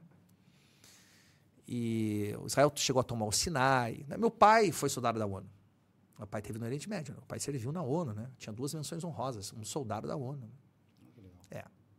Teve de 664 e tal. E antes de virar joalheiro, né? E o que que acontece? Acontece é que o Hamas foi fundado em 1988. E desde a fundação não mudou. Então hoje, por exemplo, alguns países reconhecem Israel. Nenhum país árabe reconhecia, mas hoje a Jordânia reconhece uh, os Emirados, a Arábia Saudita estava em vias de negociação. Israel hoje é um grande polo tecnológico, por quê? Porque investe em educação, né? Claro. Né? É isso. Tem, Israel tem basicamente 10 milhões de pessoas. Só que é o seguinte, antes da Segunda Guerra Mundial, a gente estimava uma população judaica no mundo de quase 20 milhões de pessoas. Quer dizer, até hoje, se passaram basicamente 80 anos na guerra, eles não conseguiram recuperar o que eles eram. Tá? Para você ter uma ideia. Só na Segunda Guerra Mundial morreram 6 milhões de judeus. Não, cara, não é brincadeira. Quando você faz uma piada, as pessoas não sabem o que elas estão falando. A fundação do Estado de Israel foi complicadíssima. Bom, o povo palestino tem o seu direito. Né? Tem a região da Cisjordânia, que foi ocupada, né? e tem a região da faixa de Gaza. Na faixa de Gaza tem 2 milhões de pessoas, é muita gente. E tem um governo, a OLP, originalmente era esse Arafat, foi fundado em 1964. Inicialmente começou a fazer ataque terrorista, a ganhar. Várias propostas de constituição de um Estado paralelo foram feitas. Israel fornece água e luz para a faixa de Gaza há 30 anos. 30 anos. Fornece água e luz, por exemplo. Uh, existem diferenças, existe muito radicalismo ortodoxo judeu, existe. Mas o Estado de Israel, que é democrático, já, já botou um monte de judeu na cadeia. Você tem judeu lá que foi fazer atentado contra os caras condenado à prisão perpétua. Então, eles tentam manter a coisa de um modo democrático. O problema é o seguinte: não, existe, não é uma questão de, de a briga entre judeus e palestinos. Não é isso. É a briga entre o Hamas, que não representa a totalidade desses palestinos, contra o Estado de Israel. Mas quem é o Hamas? O Hamas é o Hezbollah, no sul do Líbano. Quem são eles? Eles são grupos financiados pelo Irã, que é o inimigo mortal de Israel. Né? Porque o Irã tem dois grandes inimigos, né? três grandes inimigos. Os Estados Unidos, em primeiro lugar, a Arábia Saudita, Israel. Tá? E qual é o problema que a gente tem hoje? O problema é que, com o advento da guerra do Iraque, os Estados Unidos entrou, derrubou o governo do sunita, do Saddam Hussein, os chiitas, que são os iranianos, conseguiram influência muito grande no Iraque. Assim, eles conseguem uma margem de terra para saírem do Iraque, entrarem na Síria e atacarem Israel. E fornecerem armas para o Hezbollah no Líbano e fornecerem para Gaza, para o Hamas. Esse é o problema. Isso é uma guerra por procuração, na verdade. Né? É, mas o que vai acontecer? Vai acontecer uma coisa horrorosa, porque esses, esses ataques foram terroristas e horríveis, não existe como justificar isso. Sim. Eu acho que uma coisa é você ter uma causa numa guerra justa, outra coisa é você fazer uma covardia dessa. Sim. Sem entrar em detalhes, não, é, vamos falar em coisas lógicas, sem puxar o assunto. Israel vai responder, só que é o seguinte: o Hamas ele não, não matou mil judeus apenas. Hamas vai matar 10 mil palestinos, porque já cortou água e luz. Os caras vão ter que entrar, fazer guerra vai eliminar, vai ser foco. Quem vai pagar a população civil? Então, eles têm um problema. Eles têm um, um inimigo dentro deles, que é o Hamas, que dominou, que é feito por uma minoria. Porque se você chegar lá na Palestina e perguntar se eles querem fazer um acordo e viver em paz, todo mundo quer viver em paz. Ninguém está preocupado em destruir Israel. O cara quer trabalhar, ganhar dinheiro, viajar, criar filho. Entendeu? E junto isso tem um fundamentalismo religioso muito grande. Né? Então, assim, Acho que essa guerra vai ser horrível, vai ser uma guerra de guerrilha. O Hamas sabe que Israel vai entrar. Eles têm túneis que eles costuram por baixo, assim, é muito. Saí com conhecimento de alguns túneis, tá? Não de todos. Uh, e assim, vai ser muito sangrento. O Bibi Netanyahu, que é o primeiro-ministro, ele conseguiu formar hoje uma coalizão para um gabinete de guerra, né? E, Gabriel, e, Israel tem uma potência. Agora, chama atenção um fato: o Mossad é o serviço de inteligência, né, um dos mais é, é, perspicazes do mundo, né? Ele falhou muito, porque o serviço de inteligência não conseguiu prever esse ataque. Ou a informação foi negligenciada. Eles pegaram os caras de feriado em Yom Kippur, pô, tinha uma rave a 500 metros da fronteira. Vocês viram o que aconteceu? Quer dizer, onde que está o serviço do Mossad? Alguém vai ser despedido, alguém vai pagar essa conta. Porque o exército é muito bem. Outra coisa, o domo de ferro, o Iron Dome, as pessoas, é meio mito, tem muita propaganda nisso. O Iron Dome ele não é, é, é, é perfeito. Por quê? Porque você tem um. Você, o Iron Dome tem uma coisa: ele é para mísseis de curto alcance. Ele é desenvolvido para aquela área de Israel. É desenvolvido para interceptar mísseis do Hezbollah e do Hamas. Ele não é para mísseis de longo alcance. E dois, ele não consegue superar a saturação. Então, se eu lanço 5 mil mísseis em você, o Iron Dome não pega tudo. Vai vazar, vai saturar o sistema. Entendeu? Isso é um mito. Ah, porque Israel tem escudo de mísseis e tal. Não, ele é muito bom, mas ele é ele tem suas falhas, não adianta. Vulnerável, né? Vulnerável. Então, a população civil vai pagar muito. Mesmo com a tecnologia que Israel, que, que Israel tem, né? Em questão Tem, do Israel tem- armamento, né? É, Israel, Israel- Israel é um país extraordinário. E a faixa de Gaza poderia ser rica, extraordinária. É, Mas, enfim, E é exatamente, eu escutei falar agora essa semana em relação a isso aí que você comentou de ser rica, é, a faixa de Gaza ali, vamos dizer. Só que eles mesmos não quiseram. os- Não, eles tentaram acordo cinco vezes. É, mas na verdade, assim, até um pedaço onde que tá ali a, a- a Hamas ali, vamos dizer, foi cedido, acho que num período, né? Foi. E assim, e A gente teve mais perto da paz com o Isaac Rabin, tá? em 1995. Só que o que aconteceu? Um extremista judeu matou Isaac Rabin, que era o primeiro-ministro na época. A última incursão de Israel foi em 2014, foi no Líbano, eles destruíram o Líbano. Isso era bem complicado. Agora, mudando um pouco, isso isso é uma questão irresolvível. Olha, a Golda Meir, que era a primeira-ministra, a Golda Meir, ela falava assim, né? Enquanto os palestinos odiarem mais os judeus do que amam os próprios filhos, a gente nunca vai ter paz. Imagina quando isso vai acontecer. Então não tem como. Por quê? Porque eu eu volto, é todo palestino? De maneira alguma. Aqueles 2 milhões lá, cara, você pode colocar ali que é uma fração que odeia, na verdade. Porque os 2 milhões não estão nem aí. Os 2 milhões querem trabalhar, progredir, Sim. ter a faixa deles, tá tudo certo, querem em trânsito livre. Ué, os caras falam assim: a maior prisão a céu aberto do mundo é Gaza. Porque tá lá encilhada lá entre Israel e Egito. É, e mar. É? E por que, que não foge pro Egito? Ué, eles têm fronteira com o Egito, por que, que eles não saem pro Egito? Que prisão a céu aberto é essa que você tem fronteira com dois países? Sim. O Egito sabe o problema que é e fecha a fronteira. Porque o Hamas é uma ramificação da Irmandade Muçulmana, que deu problema no Egito também. Uhum. Entendeu? Isso não tem nada a ver com religião. Isso aqui não tem nada a ver com religião. Estamos falando em ideologias fortíssimas. Ideologia. Certo? E conquista territorial. Certo? E as pessoas usam como isso eu tô religião, falando, né? é, isso eu tô falando sem defender Sim, sim. Israel. Sim, sim. Estou citando fatos, tá? Citando fatos. Eu acho que a Palestina ela tem que ter o Estado reconhecido, isso é essencial para eles, tá? Só que esse Estado ter- se- reconhece- tem que ser reconhecido, só que ele não pode ser um Estado terrorista. Sim. Sabe, eu reconheço você como Estado aqui, mas quem é o seu governador? O Hamas. Não dá, né? Ele decapita a criança, Imagina. faz ataque. Não, peraí. Peraí, eu não consigo conversar com você. Você é terrorista. não tem Peraí. como, não tem Forme como. um governo civil, fortaleça a LP. Tudo bem. Caso contrário, eu não tenho como conversar com você. Você é dá, terrorista. não dá. Mas isso não é a ideia deles, né? Isso não é a ideia. Não, a ideia deles já- é extinguir Israel do Isso, mapa. E a isso. ideia do Irã também.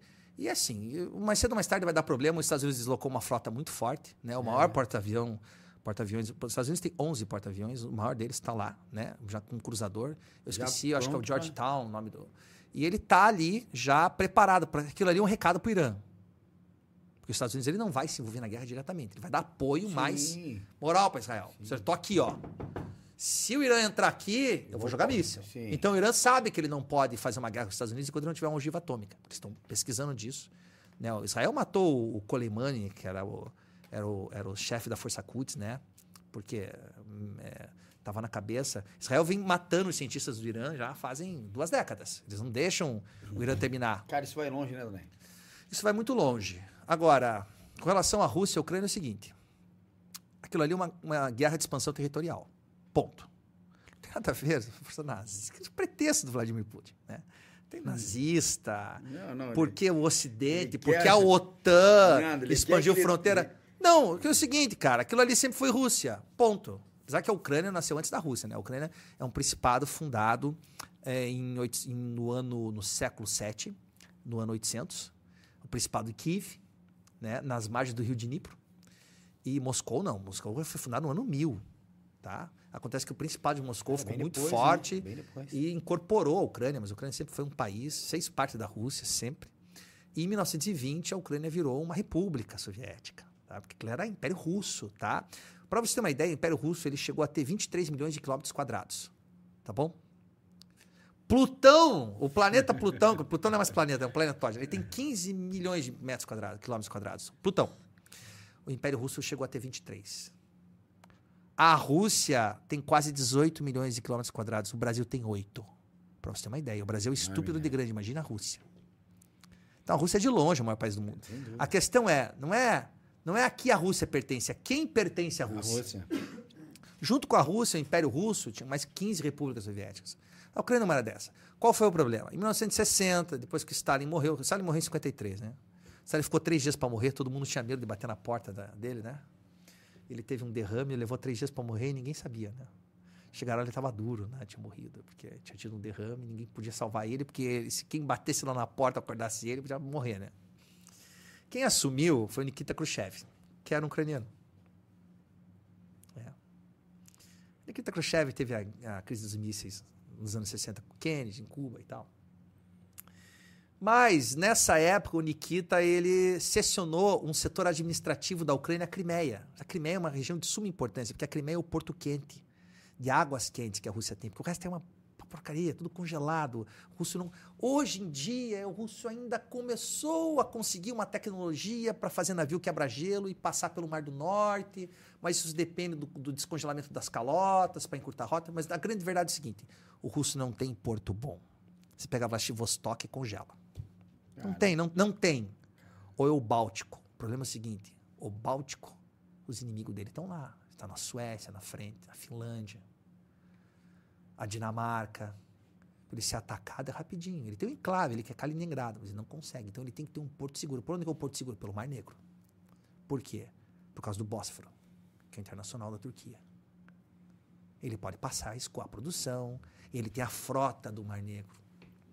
A Crimeia é muito importante. Ela foi, ela foi conquistada à unha dos turcos no século XVII, quando a Catarina Grande conseguiu ganhar a guerra. Tinha um general chamado Kussov. Ele conseguiu expulsar os turcos. E dali para frente, naquela região tem uma etnia chamada os tártaros, né? que são, são remanescentes dos mongóis. Né? Porque você sabe que em 1211 o Gengis Khan tomou tudo. Né? E aquilo ali virou um canato. Ele chamava-se o Canato da Horda Dourada. E aí o russo foi tomando tudo. E tomou tudo no século XVIII. Então aquilo sempre foi Rússia. A, maior, a maior guerra desse- do século XIX foi a Guerra da Crimeia. Foi a E- primeira e, guerra e essa moderna. ideia né? que os Estados Unidos eh, tem participação, vamos dizer assim, que ele, que ele fez o. Ele que fez o. riscou o fósforo, vamos dizer assim, né? Tipo, pra, pra Ucrânia. Fez aquela, aquela, aquele foguinho para colocar eles lá na OTAN. Ela que, ela que fez a. Não, acontece o seguinte: a Ucrânia é um dos países mais corruptos do mundo.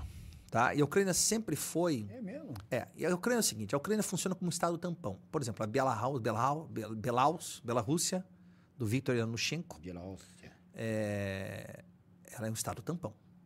É um puxadinho de Moscou. Tá? Por quê? Porque sempre foi Rússia. Para entender a tradução. Bielorrússia significa Rússia branca. Rússia significa grande Rússia. E Ucrânia significa pequena Rússia. Tudo é Rússia. Contanto, esses estados, eles surgiram principalmente no final do século XIX, começo do XX, na era soviética, como estados tampões. Por quê? Porque a Rússia ficou muito grande e, e não tinha como, a burocracia czarista era muito ruim, então os bolcheviques eles dividiram, por exemplo, o Cazaquistão, o Turcomenistão, esses países, Azerbaijão, Armênia, eles dividiram esses países com centros administrativos, todos subordinados a Moscou.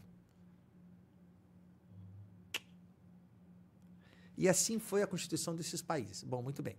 Em 2014, até 2014, inclusive quando acabou a União Soviética, né, a Ucrânia devolveu as ogivas nucleares, né, para Moscou em 1996.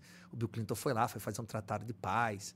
A Ucrânia acabou devolvendo um arsenal nuclear para a Rússia, contanto que a Rússia nunca atacasse a Ucrânia. Olha só que coisa louca. Né? O Vladimir Putin rasgou, né? Dizendo que o Boris Yeltsin é um bêbado, né? Foi o Boris Yeltsin que botou ele lá, né? Mas quando ele assumiu, ele tem uma cena clássica que o Boris Yeltsin foi pedir para falar com ele, ele deu descostas para o Yeltsin, né? O Boris Yeltsin morreu 70 e poucos anos, se eu não me engano, ele morreu em 2013, por aí. Mas enfim. Então a Ucrânia devolveu as armas, as armas nucleares nos anos 90 para a Rússia, contanto que a Rússia é, é, respeitasse as fronteiras. Acontece o seguinte: a Rússia ficou muito fraca nos anos 90. A Rússia foi muito humilhada pela queda da Guerra Fria. O sentimento nacional russo foi afetado. E o Vladimir Putin, que é um, um, um que é um autocrata, ele é um cara que é formado pela KGB, tá? O Medvedev, que é o vice, KGB, tá? Eu, cara, Vladimir Putin, cara, foi, foi KGB na Alemanha Oriental, cara, até o final da queda do muro, dos anos 70 até o final dos 80. Então, esses caras eles têm uma mentalidade soviética, eles não aceitam que aquilo ali tenha sido vivido lá no país, e pior, que se volte para o Ocidente. Porque enquanto a Ucrânia estava orbitando em, na órbita de Moscou, estava tudo bem. Porque toda vez que trocava um presidente, o candidato apoiado pelo russo ganhava. Sim. Até que o Viktor Yanushchenko perdeu, Aí, meu irmão. que era o candidato da Rússia. Isso em 2014. O que aconteceu? Revolução de Maidan. A praça de Maidan. A Revolução de Inverno. Aonde a própria polícia russa, a polícia ucraniana matou os manifestantes. Tem um documentário na Netflix que fala muito bem sobre isso. Ali é o começo do fim. Por quê? Porque existe um movimento de ocidentalização para fidelização junto à União Europeia. E no pacote vem junto à OTAN. A OTAN foi criada em 1949 como uma resposta à União Soviética. Porque quando acabou a guerra, o russo tomou a Alemanha, né? Ele tomou tudo. E todos os países do leste europeu foram se foram colocados governos comunistas, todos elegidos pelo Stalin. E o Ocidente tinha medo que o comunismo avançasse em tudo, né? Então eles criaram uma aliança, né? Em resposta à aliança, o Stalin criou o Tratado de Varsóvia, que era a cortina de ferro. O Winston Churchill falava isso, né? Que era uma aliança militar. E aí virou a Guerra Fria. Então, 1949 é o ano que oficialmente começa a Guerra Fria, né? A bomba nuclear vai ser detonada pelo russo em 1953. 55. Ele vai conseguir fazer a bomba nuclear. Eles roubam o segredo industrial dos Estados Unidos e fazem na Rússia, né? E o mundo vira atômico dali por diante, né? E o que, que acontece? Quando a União Soviética cai, o russo perde tudo isso. E junto os estados tampões. Agora, se ele vê a OTAN, a OTAN ela tinha razão de ser na União Soviética. Porque existia uma guerra iminente. Depois que a Rússia caiu, não tinha muito razão de ser. Mas o que, que acontece? Nos anos 90, países que tinham medo da Rússia, porque tinham passado horrores na época soviética, os estados bálticos, Letônia, Estônia, Lituânia, Polônia, gente que passou um cortado na mão do russo na época da Guerra Fria, se aliaram para a OTAN, porque tinham medo do russo voltar a ser forte e invadir eles de novo. Porque é uma verdade, meu. Porque o russo não respeita, eles acham que todo mundo ali é vassalo deles. Foi a vida inteira. A Rússia lu- lutou mais ou menos 240 guerras até hoje. Eles têm um score, eles perderam 40, se eu não me engano. Assim, eles têm um score absurdo. Nessa, nessa... nesse- História de guerra mesmo. História de guerra, assim, eles histórico têm- de guerra, é, né? eles- É, mas ganharam a maioria. Isso aí não vai dar pra Ucrânia, né, cara? Não, olha, se não fosse o apoio do Ocidente, a Ucrânia tinha caído no primeiro mês. É que, de fato, o Ocidente apoia, só que assim, os Estados Unidos 80%, tá? E 20% a União Europeia. Por quê? Porque a União Europeia não tem parque industrial bélico. Não tem. Qual o problema da Rússia? O parque industrial bélico deles é absurdo. Muita coisa, né? Eles, Desde 2014, quando eles tomaram a Crimeia na mão grande, eles já estão preparando essa invasão. Só que o, o Vladimir Putin contava com um ataque de decapitação, porque ele entrou em 23 de fevereiro do ano passado em Kiev, direto para decapitar o governo. Decapitou o governo, toma o país. Não foi isso que aconteceu? Não foi, o exército foi a Ucrânia foi braba. Ela foi, não foi. O que, que aconteceu? Aquela guarda, famosa frase do Zelensky. Ele fala assim: olha, eu não preciso de uma carona. Os caras falam assim: saia daí que vocês pega a tua família e vai embora. Ele fala: eu não quero uma carona, eu quero armas. E aí o que, que a gente tem? Guerra por procuração. Porque aonde a Rússia está, os Estados Unidos é contra. Agora, os Estados Unidos gastou, com ajuda à Ucrânia, até agora, menos de meio por cento do orçamento militar anual deles, tá? Imagina. Imagina se realmente resolve Tá. colocar o... O que, que vai definir a guerra? O que, que vai definir a guerra da Ucrânia? O que, que vai selar o destino da Ucrânia? A eleição de outubro nos Estados Unidos. Tá? Se trocar a presidência, se sair o Biden, que eu acho que o Biden é terrível, assim, por vários aspectos, mas assim, o Biden apoia a guerra. O Biden já perdeu o apoio no orçamento agora na semana passada nos Estados Unidos, porque ele foi aprovado o orçamento do ano que vem e não aprovaram ajuda para a Ucrânia. Isso já foi um alarme, porque se os Estados Unidos tirar a mão, os outros vão tirar, porque a França, o Reino Unido, a Alemanha, os caras vão dizer assim: não, a gente não vai ficar pagando essa conta, você paga 80% da conta. Como é que eu vou começar a pagar o resto? Não tem como. A Ucrânia vai cair do dia para a noite. Então a Ucrânia não pode ser deixada na mão. Já estão já estão anexos ali, basicamente quatro províncias, né? E qual vai ser o problema? Se a Rússia, a Rússia não avançou mais, a ofensiva da Ucrânia não está funcionando. Se a Rússia conseguir avançar até a margem oriental do Rio de Dnipro, tchau Ucrânia. Por quê? Porque ela vai fechar a Ucrânia saída para o mar, ela vai tomar Odessa, que é o principal porto, que é uma cidade maravilhosa, que foi fundada por russos, inclusive. E assim que ela tomar Odessa, ela vai tomar uma região da Moldávia, que faz fronteira chamada Transnistria, que ela já ocupa desde 1991. E acabou para a Ucrânia, porque a Ucrânia vai virar um estado falido, sem saída para o mar, dependente para escoar a produção para a Rússia. E aí vai virar um mero protetorado. Daí acabou. Então, qual a diferença entre a Ucrânia e a Rússia? A Ucrânia luta uma guerra existencial. A Rússia não. A Rússia, se ela perder, ela não vai perder nada do território dela. Ela vai continuar sendo Rússia. A Ucrânia não. A Ucrânia, se a Ucrânia perder, ela vai perder a existência dela como Estado. Ela vai ficar aleijada. Caramba. Entendeu qual o problema? O problema de guerra com Israel. Israel não tem profundidade. Por que, que a força de Israel é violenta, é pro ataque sempre? É um país que você atravessa em seis horas, cara. Mil quilômetros de extensão. Tá louco, cara. Se o cara dispara um míssil do norte, ele chega em cinco minutos do sul. Sim. Então você tem que ter uma força para atacar. Se você deixar o inimigo entrar, ele toma você do dia para noite. A Rússia não. A Rússia é gigante. O Brasil é gigante. Para você chegar em Brasília, partindo da costa, mas é horas. Então o Brasil tem profundidade.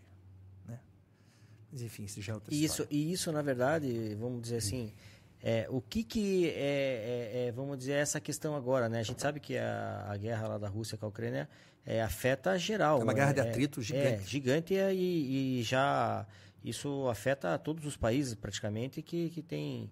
Acho que a Rússia tem a parte do- de, de- de grãos lá, né? De fertilizantes, ela tem uma boa... Ela responde por um terço dos grãos do mundo. Um terço que alimenta o mundo vem das. Porque a Ucrânia é, é uma planície. E nessa planície existem terras férteis, porque vem o inverno, aí vem uma região, uma, uma, uma época chuvosa, que vai acontecer agora, no outono deles, que é a Zaporizhia. Isso vira um lamaçal. Mas é uma terra muito rica. E no verão, a colheita é muito boa. Agora, a Ucrânia ainda continua sendo um país pobre. Vou fazer uma comparação. A Ucrânia tem um décimo do PIB da Polônia. Por que, que a Polônia é mais rica? Ué, a Polônia, a Polônia investiu numa economia de mercado livre e educação. A Polônia tem um senso nacional absurdo. A Polônia tem um nacionalismo. A Polônia se filiou na Europeia e compete hoje. A Ucrânia ficou orbitando na ótica do russo. E agora quer se virar para a União Europeia e vai dizer, vou dizer, sabe quando é que vai entrar? Nunca. Não vai entrar. Não vai entrar por condições financeiras, eles têm compaixão, mas não vão entrar. E para a OTAN, também nunca. Nunca que o russo vai deixar entrar para a OTAN. Tá? Agora, a guerra é injusta mesmo, é uma guerra de expansão territorial mesmo. É, o Vladimir Putin ele sonha em restabelecer as antigas fronteiras da União Soviética. Não é por causa da OTAN, tá? Porque a Finlândia tem uma fronteira de mil quilômetros e a da OTAN agora. Não tem nada a ver com OTAN. Na verdade, é uma ambição porque eles tinham um plano ideológico encabeçado por um ideólogo do Vladimir Putin chamado Alexander Dugin, que é um plano antigo dos anos 90 chamado Nova Rússia. A Nova Rússia que é aquelas quatro províncias, pegando Odessa no sul e fechando a saída do mar da Ucrânia. Tornando tudo Rússia, tornando a Ucrânia pobre. Logo a Ucrânia pobre, logo a Ucrânia é um estado vassalo do russo, logo tudo é Rússia. E aquilo ali é uma zona tampão, porque eles sabem que se eles tiverem que invadir para entrar em Moscou, porque aquilo é planície, eles já foram invadidos várias vezes. Né? A última invasão foi na Operação Barbarossa. Foi... Os nazistas chegaram a 30 quilômetros de Moscou. Eles sabem que eles vão ter que passar pela Bielorrússia e pela Ucrânia. Por isso que eles ficam se Cara, cercando vai dar estados. muita coisa, cara. É, muita vai coisa. longe, né? Vai longe. vai, Eu não sei, Pode ter uma ameaça nuclear. Claro que pode. E aí pode acontecer uma deflagração. Mas acho que não acontece, né, cara? Vai ver essa ameaça, mas não vai chegar a esse, a esse ponto, né? Creio eu. Tomara Deus. Olha, não sei. Ó, É. Você fala, por exemplo, Israel é uma potência militar. Israel já falou. Ó, se o Irã conseguir uma bomba atômica, eu vou jogar primeiro. Israel está falando isso. Por quê? Israel é minúsculo. Se ela receber uma bomba, acabou Israel. Acabou, já era. Israel vai ser a primeira. Israel fez isso nos anos 80 no Iraque, cara. O Saddam Hussein, ele tinha uma central nuclear. Israel foi lá e bombardeou. Não, eles vão fazer isso de novo? Claro Cara, que vão. tem muita história pra gente ou- ouvir e conversar com, com a Donai, né? Você vai ter que voltar aqui, meu irmão, em outra oportunidade, você não tenha dúvida disso. Eu gosto muito de ouvir de história, né? Mas Não, nós é, gostamos. é rico, é uma- né? Isso, e, quem, e nem falo, né? Tipo, é, é, o- o- por falta de conhecimento, o povo pareceu, Perece, né? né? Pereceu, né? Perece, falta de conhecimento. Então, realmente, aquilo que você Então, fala, né, dona Povo que não conhece sua história está fadado a repeti-la. Nada a repetir. Não, e você fala, né? Você, você falou também que, que realmente a pessoa que não tem. Ela não tem porquê se ela não conhece, né? Então ela, ela vai dar Não valor amar. quê? É. E geralmente quem História tem da cidade muito- é essa. E quem, o cara que não tem conhecimento, não tem essa, a, a- o interesse em, em procurar, vai criticar muito aquele cara que, que, que, que entende, sabe? Fala, pô, cara é chato. Pô, ah, que, que eu sabe tudo, não sei o que. Não, cara, porque realmente, às vezes, o teu, a tua falta de conhecimento não, não chega ao Ó, nível você vê cara. que essa, essa, essa pincelada toda que foi dada, para você ver como o nosso dia a dia tá atrelado à política, Muito, muito, o muito. teu dia a dia. E às vezes as Total, pessoas cara, sempre, total. sempre deixaram isso de lado. Muito. Não, não gosto de política. Mas porque não vai buscar, mano. Então, mas tu fala Aí você, taca pedra, velho. Vai pro... Vai pro, pro por isso que eu tô falando que É. Por isso que eu tô falando que, tipo, olha a importância que É. tem, cara. Né? É, você não sabe como funciona, mas critica. Você tem que saber por que funciona assim. Que funciona. E aí, a partir do momento que você tem o diagnóstico de um problema, você tem 50% da cura. Quer dizer, eu, tô, eu vou no médico e está doendo. Está doendo onde? Está doendo minha barriga. Mas então, até se descobrir o que é, o que, que é uma apendicite, o que, que é? É um câncer? É uma gastrite? Até o médico descobrir, você está ferrado 100%. A partir do momento que se descobre a doença, 50% do problema está curado. Você já tem um remédio. Então, a vida política é essa também, e a forma com que você descobre a história, e a forma com que a cultura local, a cultura do mundo de uma forma geral funciona, é a resposta para que você consiga consertar coisas no seu mundo contemporâneo. Por exemplo, a cidade é um exemplo disso. né? Então, as pessoas deveriam conhecer melhor a cidade para amar melhor ela. Sem dúvida. E pensar em cidade para daqui a 30 anos. É, e por isso que você não deixe de você em busca do conhecimento da área política. Não largue mão à política. Não tem como largar. Você tem que conhecer para você saber até votar É, para claro. realmente aquilo Claro, que você quer de melhor obra. Você vai falar com qualquer pessoa, ninguém é besta de falar Só o assim, tipo, ah, conhecimento é algo que ninguém tira de você. É, eu quero, sim. eu quero, ah, eu quero me ferrar. Ninguém quer se Hum. ferrar. Todo mundo quer viver bem.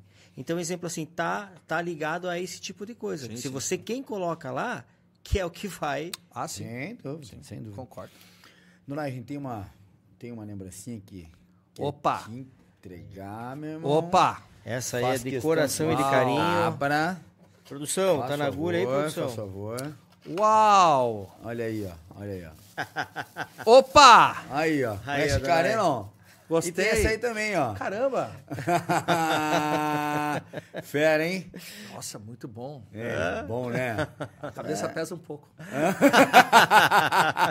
Ó, muito Legal, chique, né, né, cara? Dona? Obrigado, muito obrigado. Mais uma levar, vez o Luiz, né? Luiz. Reis. Muito obrigado. Realmente o Luiz Reis, né? Olha, mais uma vez ele, ele, ele sendo incrível. Ele Incrível. sendo realmente é, Incrível, é, Luiz Reis. cirúrgico, né? Na, Uma pequena lembrança, né? Porque o tempo que você teve com a gente aqui, ó, três Eu horas. de- fico muito feliz. Uma muito conversa agradecido. bacana, leve, gostosa, né, cara? E eu não tenho dúvida nenhuma, cara, que eu sabia que quando você viesse aqui ia faltar tempo pra gente conversar e você vai voltar numa outra Pra mim é um oportunidade. prazer. Que fica sempre aquele gostinho de querer mais, porque tem muita coisa pra gente escorrer aqui, cara. Pô, teu conhecimento é amplo e você sabe o carinho e admiração que eu tenho por você, o respeito. Você recíproca sabe mesmo. que você é um irmão que eu tenho. E é só uma, uma maneira da gente externar nosso carinho Fico por muito feliz. Fico muito Né, feliz. É, eu quero, eu quero agradecer a Donai, uma pelo pelo sempre você foi um cara que sempre tratou muito bem meus pais, isso aí eu fico é uma gratidão que eu posso te falar em relação a isso aí, eu sempre via o carinho que você tinha por eles, Ah, ele por e eles meu coração. eles por você, né, que quando eles falavam de você, até, né, as várias vezes que foi na minha casa lá, minha mãe fazia ela ela ela ficava maravilhosa. ela ficava feliz? Ela era maravilhosa, tia, né? Ficava Nossa, feliz. Tia era Isso. incrível. Nossa. de, de, de fazer. Minha mãe sempre gostou muito de cozinhar e quando ela cozinhava para pessoas que ela, que ela gostava, tanto ela quanto o Tigrão, é, cara, ela fazia com tanto Era carinho. sensacional. né? Era épico. Banquete, banquete. Nossa. Não, e assim, né, dona, eu, eu falo isso porque realmente é uma coisa deles, né? É, o, cuidado que ela tinha com a mesa, de- do enfeite aqui, detalhes, do, detalhes. do prato. Minha mãe sempre foi muito assim de, de, de, de gostar da casa, né, dona? Então, é, eu quero agradecer, né? Tipo, eu nunca tive a oportunidade, talvez, de falar isso para você. É, é, mas eu como filho, né, que sempre olhava, a gente gosta, né, quando as pessoas realmente Opa, tratam, gostam dos do, do nossos entes, né, e meu pai e minha mãe é, são pessoas importantes na minha vida, que deixaram um legado aí, graças a Deus, bom e eu fico feliz de ter passado, é, ter passado pela história e pela vida deles, né? Então, mais uma vez te agradeço, obrigado, por obrigado. essa aula que Muito você deu obrigado. aqui, cara. Ah, Pô, certeza, né? Isso aí foi um, Prazer. isso mais uma vez mostra o quanto a Pa- Paranaguá tem pessoas brilhantes Nossa, aqui, cara Paranaguá tem uma história maravilhosa. né? E pessoas brilhantes que nem você, que estudam, que correm atrás, talento, né? Vamos dizer assim. E você faz parte dessa cidade. e Eu fico muito honrado de você estar aqui com a gente. Obrigado. Obrigado. Foi um prazer, foi um prazer muito grande estar aqui. E quando quiserem é só chamar, que eu gosto de bater papo. Não, legal, meu irmão. Obrigado, obrigado mesmo. É, eu quero né, agradecer a todo mundo que nos acompanha no chat lá. Lembrar que se você não é inscrito no nosso canal, se inscreva, ativa o sininho lá, deixa um like para dar essa moral para nós, né, mano? E, inclusive, até o Michel entrou aqui, mandou um abraço para você no chat, abraço, agradeceu pelo teu momento aqui com a gente, né? Pediu desculpa por não ter participado, que ele tá nos compromissos dele lá. A gente mudou a live pro dia de semana, realmente pegou o Michel um pouco de surpresa, né? Puta, esse aí A gente quebra pede- ele lá. A gente pede desculpa para o pessoal que nos acompanha, aí, mas ele, na próxima oportunidade, sempre que puder, ele vai estar aqui. Agradece pelo teu, pela, pela tua vinda aqui também. E eu quero mandar um abraço também pro Ellison Fernandes, que está no chat. Mandar um abraço para você, dona, para mim, para você, Marlon. Obrigado. Diz que nos conhece da época Escola Nossa Senhora do Rosário, no paroquial aí, ó, anos 90, show de bola. Ah, canal do Roblox. é, o Michel também agradeceu. Cara, a gente vai agradecendo quem nos acompanhou, a produção mais uma vez, obrigado, parabéns para todo mundo aí. Lembrando que domingo, né? Domingo tem Meu Mundo Cast. Você não conhece esse projeto bacana da Bompar Produções ainda? Cara, vai no canal do, do Meu Mundo Cast lá no YouTube. Não é inscrito ainda, se inscreve, que realmente ficou incrível o conteúdo que tá lá, cara, pra criançada agora, amanhã, Dia das Crianças, né? Feriadão, olha que legal. Papai e mamãe aí, ó, mostrar esse conteúdo de qualidade pro seu filho. Porra, não basta já essa, essa internet tá poluída de muita coisa ruim, né, Marlon? Tem coisa boa, mas também tem muita coisa ruim. E a gente consegue filtrar o que nossos filhos estão acompanhando, né? Então, pô, olha que conteúdo bacana que é o Meu Mundo Cast, direto no canal do YouTube, também pelo Facebook, no Instagram. Tem o Meu Mundo Cast lá, segue a galera lá, que tá um conteúdo muito legal. Parabéns toda a equipe da Bompar Produções aí por esse conteúdo legal. Quarta-feira que vem tem mais, né? Tem Deus mais quiser. Bom Papo Cast ao vivaço. A gente vai ficando por aqui, agradecendo todo mundo que nos acompanhou, desejando um restinho de semana, um feriado amanhã bacana, em família, abençoado, né? Tem Chicken House também, tá? Não posso deixar de vender meu peixe. Amanhã tem Chicken House, apenas a loja da Gabriel da Rock Vernalha vai estar aberta. Amanhã não abre Gabriel de Lara. Então você que quer amanhã almoçar legal com a tua família, restaurante Chicken House, Rock Vernalha 797, vou estar te atendendo lá. Agradecendo a galera da Toca, cozinha e restaurante, cara. Olha que bacana, você que quer procurar um lugar gostoso, um ambiente maravilhoso, né, Dona? Tomar um vinho, um shopping. Gosto muito. Um cardápio bem gostoso, amplo, né? Incrível mesmo. E é uma pegada legal que é a Toca Cozinha e Restaurante. E também amanhã, hoje não dá mais, já fechou. Mas amanhã, quer tomar aquele açaí legal no feriado? The best açaí, mas não é pegada, é a pedida. Amanhã vamos lá tomar açaí? não? Bora. Bora lá? Bora lá. Então fechou. Bora lá. Amanhã, açaizinho lá na Best Açaí. Galera, um abração pra todo mundo. Boa semana pra todos. Vamos, por- vamos ficando por aqui. Valeu, até mais. Valeu, um Valeu, abraço. Um abraço.